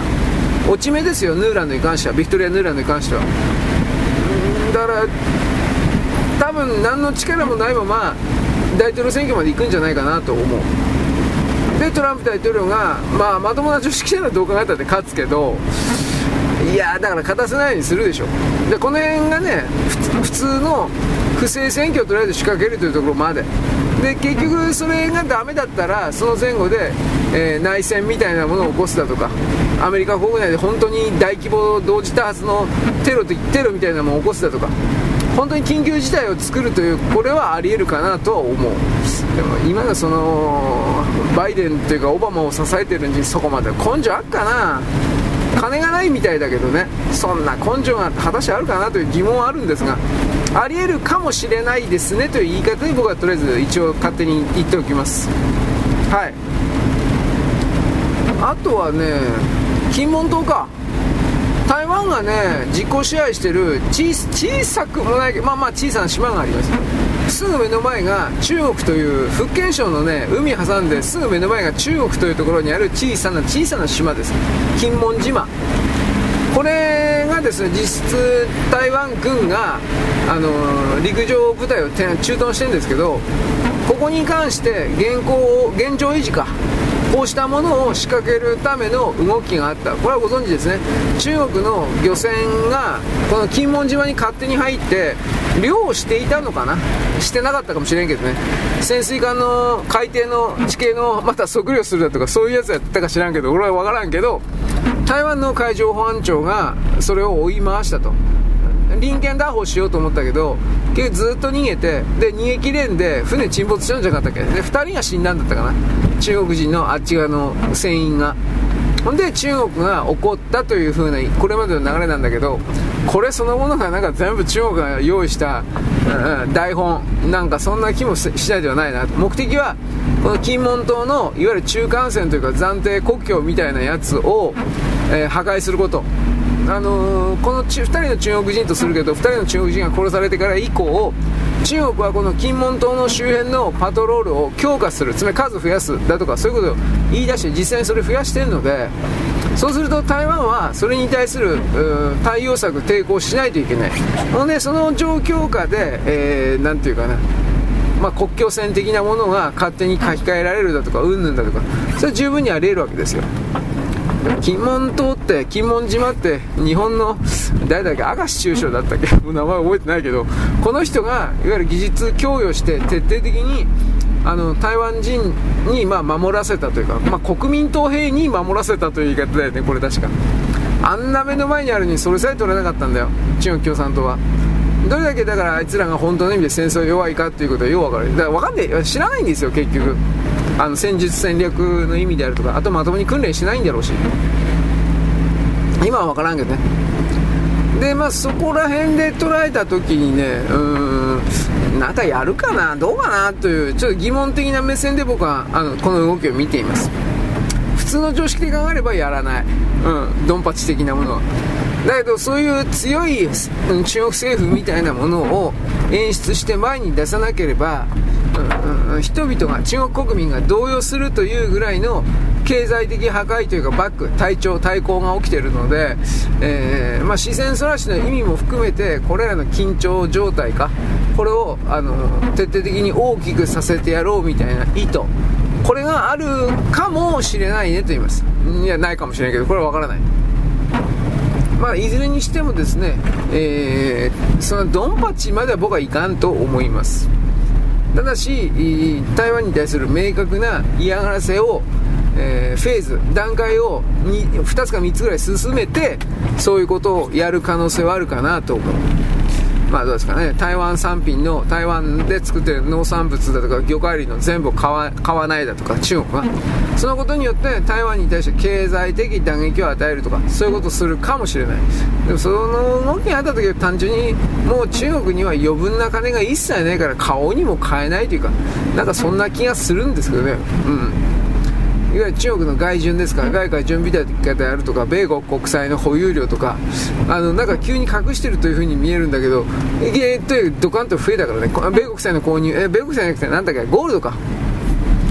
うんだからあ米国債はバンバン売ってる。確か。売れる分制限がかかるから売れる分だけっていう言い方だけど。だからそこから本当にどうなっていくのかなという。普通だったらこの辺りでいわゆる支配層と言われている側からこれからのよ支配の行動計画的なものがポンなぜか出てでそれが勝手にちょっと文章書き換えられて、えーまあ、映画であるとかああいうところに映画予告かああいうところに貼り付けられたりして、えー切符買ってねみたいなそれはもう分かってるんであちなみに、うん、あ、なんだったかな、なんちゅう映画だったかな、なんかすごい政治映画あったんだけど、あこれ忘れちゃった、ままた思い出したら言います。ああれ、なんだったかな。はい。けで、えーロシア・ウクライナ戦争という言い方をしますが、これに関しては、えーまあ、武器もお金もなくなっちゃうんで、普通の常識で何もできない。まあ、自称自称民主党バイデンってあれはボケ老人だけど例えば日本に金を払わせて自分はそのなんだろうねきれい事を言うために国連に行くだとかそういうこともありあるかなありえるかなと思ったけどまああんな空振りね動画見ましたそういうの。あのあんな空振り何回もするじゃない。いろんな意味でダメじゃないかなと。そういうことは思いました。はい。あと何かあったかな。うん。いや別にないな。現在は2024年のですね、2月の、なんだっけ、22かな ?22 の木曜日であります。あの、我々はアルメニア、えー、なんだっけ、ナゴルノカルバフ、覚えてますかね？あの、アルメニアはですね、ロシア離れを宣言しましたウクライナ戦争に反対しました。要はナゴルノカラバ、カラバフ、カラバフ、この自粛を捉えたからです。これなんでかって言ったら、ロシアが全然助けてくれなかったからです。不作為という言い方。まあ、あと逆恨みもあるでしょうね。2月の19日なんですが、ミュンヘンです。アルメニア、現行アルメニアのですね、パニシパシャニン首相というのは、あの、ウクライナ問題において、アルメニアはロシアの仲間ではないと、はっきり言って立場を明確にしました。ちょっとありえないくらい、爆弾発言ですね。つまり、アルメニアという国がロシアと明確な距離を示して、ウクライナ侵略に反対する立場を表明したということです。旧ソ連国の中にですね、留まっていたはずのアルメニアなんです。つまり、明らかにロシアの仲間だったはずなのにもかかわらず、ロシアから離れたということになりますね。少なくとも今は。さ先わかんないですよ。それはもちろん、さっき言ったナゴルノカルバフ、カラバフかな？これをですね、ロシア、ロシア方、アゼルバイジャンに取られたということの逆恨みです。アゼルバイジャンイコールトルコなんですが、まあ、うん、まあ、トルコと言っていいんですが、まあ、とりあえずアゼルバイジャンという国です。取られた逆恨みです。ロシア兵が、昔あの、このナゴルノカルバフにおいては一番多い時には1900名ぐらいいたんですけれども、ウクライナ戦線を優先いたしまして、さっさと全部引き上げちゃって、全部か、ほとんど全部ですね。で、アゼルバイジャンの軍事行動を黙って見た、知らんふりをして、黙認した。まあ、これがアゼルバイジャンで方アルメニアの言い分です。ナゴルノカラバフをですね、領有権をめぐるようなアルメニアとアゼルバイジャンの軍事衝突というのは、えー、っとですね、これは1994年です。住人、そこにいる住人がですね、えー、っとね、アルツァフ共和国というものを宣言しました。これはまたもちろん当然勝手に宣言したわけです。で、ここが、そこから政治紛争の種になっていきました。えちょっと待ってね。はい、例によって私はですね、洗濯物畳んでおります。あ、一応大丈夫だったね。で、この洗濯物畳んでいると、畳んでるとか展開しているというか、まあそれなんですけど、これをやっているときに、要は静電気が発生いたしまして、それでですね、私のですね、録音機、今こんな風に喋っておりますけれども、時々ピタッと止まっちゃうんですよ。弱ったな。だから、こういうふうに確認しながらやってるんです。大丈夫ですね。けど、はいはいはいはい。このアルツァフ共和国というのは国際社会が認めておりません。だから未承認国家ということになります。えー、なんだっけ、モルドバ、ドドニエステル共和国だとか、えー、あとは、えー、っと、ジョージアの中にあるなんだっけ、なんか二つの州が勝手に独立したとか、なんかあと、ウクライナの東側にあると、あ、まあ、ロシアに編入されましたね。なんかああいうの。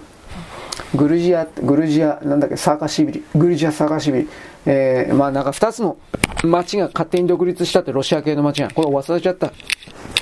あの、未承認国家なんですが、ここはね、カスピ海と黒海の間のコーカサス地域に場所が位置しております。だから地政学的には、つまり戦争政治学的には、経済政治学的には非常に重要な場所です。そしてこれは、宗教的に言えば、アゼルバイジャン人にとっては聖地であります。これ何の聖地だったかな？まあ宗教的なものだったと思いますが。で、2014年の軍事衝突というのは、ロシアに、ロシアがアルメニアを徹底的にバックアップ支援していたんで、アルメニアが勝ちました。で、2023年の、あのー10月、アゼルバイジャンの軍事作戦というのは、これはアゼルバイジャンのバックにトルコがおりました。2023年にもなると、トルコは今度無人機のですね、世界シェアのトップかな？だいぶ、だいぶ上の方にいるんで、そういうことを通じて、えー、なんというか、ちょっと待って、はい、これはこれでいいのかな。だいぶ力をつけてきたという言い方に、ね、兵隊を貸したとかそういうことではないのですが、はい。で、アルメニアこれ2023年の10月のアアゼルバイジャン軍事作戦は背後にトルコの試合がありました。アルメニアが負けました、とにかく。で、2024年、今年の1月1日をもって、ナゴルノカルバフ自治区というのはこの世界から消滅しました。つまり、えー、っとですね、なんとか共和国。なんだっけ？アルツァフ共和国か。これを名乗ったようなものが全部ですね、ななくなっちゃ概念を含めてなくなっちゃったということです。はっきり言えば。で、えー、ちょっと待って。ここに住んでいた10万人のアルメニア人、およそ10万人のアルメニア人というのは、えー、っとね、アルメニア人、まあ、ナゴルのカルバフ人というのは、あのー避難民としてアルメニアの本国に戻っていきました。つまり、アルメニアからこのナゴルのカラバフ、カルバフ地域に商売で入ってきたような人もいっぱいいたわけですね、これは。もともと、でもこのアルメニア人というのは、あの、米国の内部での、あの、ロビー活動が本当に激しいというか活発な人たちで、米国議会というのは、アルメニアを支援するという議員が非常に多いです。うんだからアルメニア商人が世界一汚いんだったかな。な、なんだか忘れちゃったけどね、インド商人、中国商人、インド商人、中東商人よりもアルメニア商人が世界で一番汚い。汚いというのはもちろん金とか賄賂とか女とか何でもやるんだけど、利権とか提供して、とにもかくにも政治家を上手に動かして自分たちの方にまあ、イエス、つまりの、うん利用す利用する、コントロールする、これが非常にうまい。ということらしいんですが、うん、ほんま、本当ですかね。まあ、アルミニアはですね、もちろん昔から取ることは犬猿の中です。宗教違うからね、確か。聖地アララト山、アララト山、あの、ノアの箱舟の、これが、まずトルコに編入されてしまっているということが気に入りません。えー、アララトさん、聞いたことないですか？ノアの箱舟が最終的にですね、到着した場所というか、えー、ノアの箱舟の伝説知りませんか？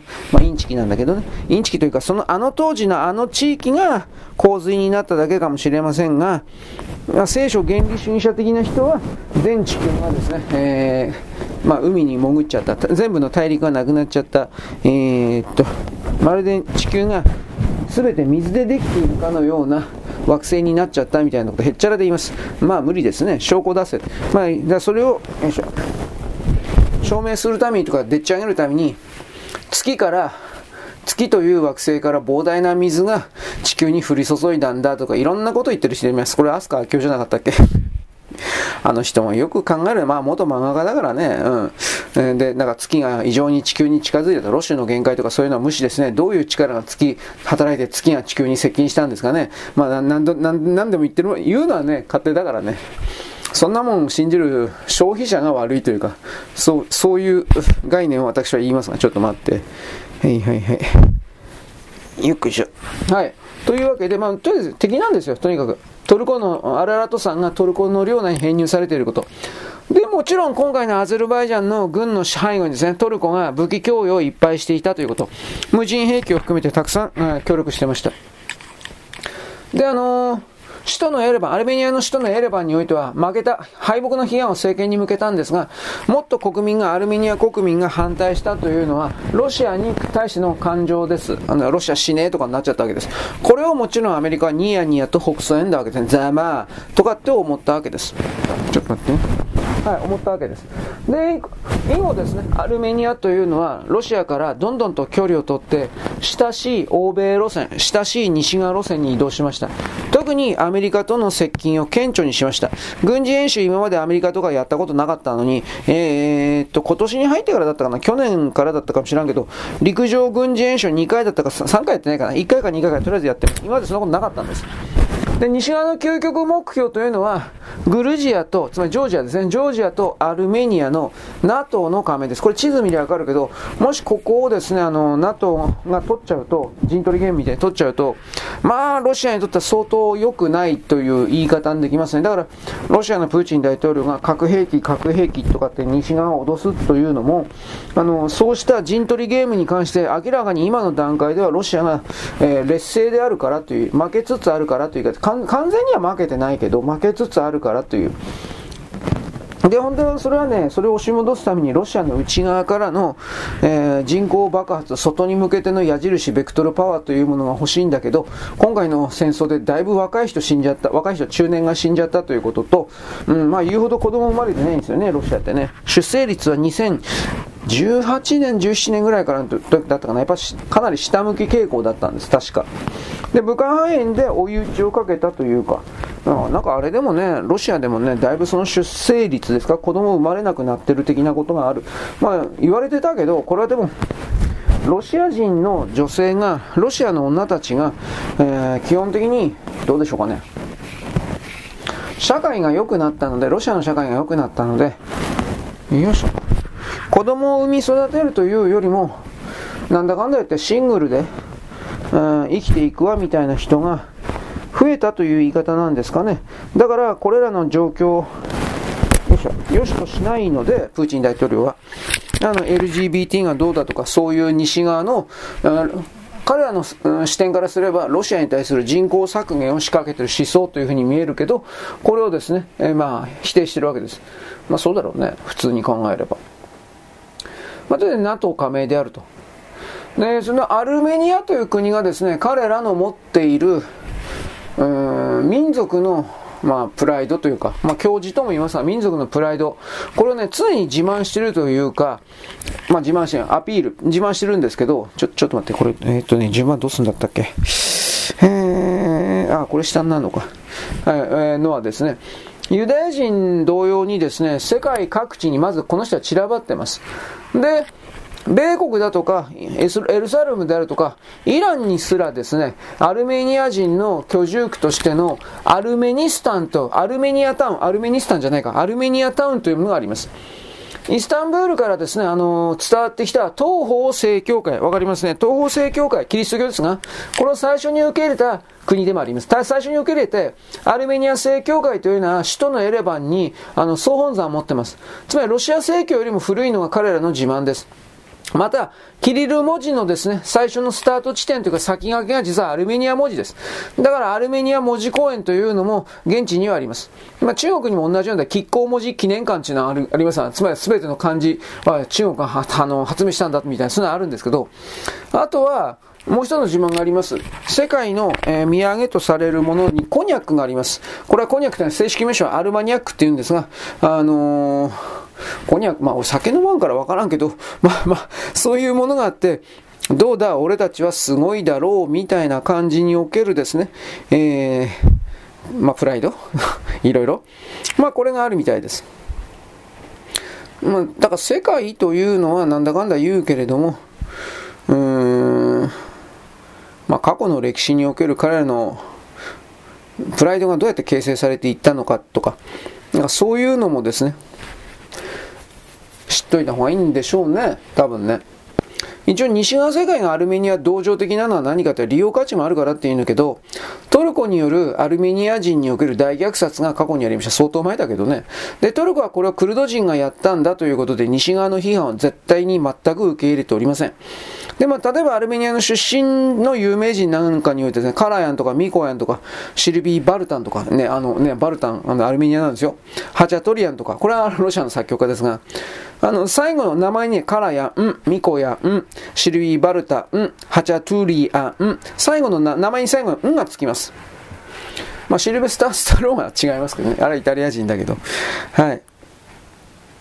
そういうことを踏まえてですね、えー、まあ、でも遠すぎるからね、正直言うけど、アルメニアとか、あの辺のこと言っても。うん、でもまあ、だから、しかもこの、これらの衝突に関して日本が何かできるって何にもないですしね、はっきり言って。あの、下手に関わると、やけどするの日本だからね。だからどうのこうのなんて僕は言いませんけど、あとアゼルバイジャンってから石油出るんじゃなかったっけ？で、アゼルバイジャンからその石油買ってんじゃなかったかな？どうだったかな？うん、ということも思います。なとこかな。あのー、DS の太陽電池が、うん、太陽パネル？なんかそういうことを踏まえてですね、それちょっと後で言います。これ、なんかやっぱヨーロッパ世界でドイツとかフランスとかイタリア含めて農民が徹底的にその、なんていうかな、政権に対してギャスかギャスか言ってんのは、やっぱりこのグローバリスト的な人たちが農地をね、農民から取り上げて、そこに太陽光パネルを建てるという計画を今ヨーロッパでどしど今でもやってんだけど、これに反発しているということかららしいですよ。はい、よろしく、ごきげんよう。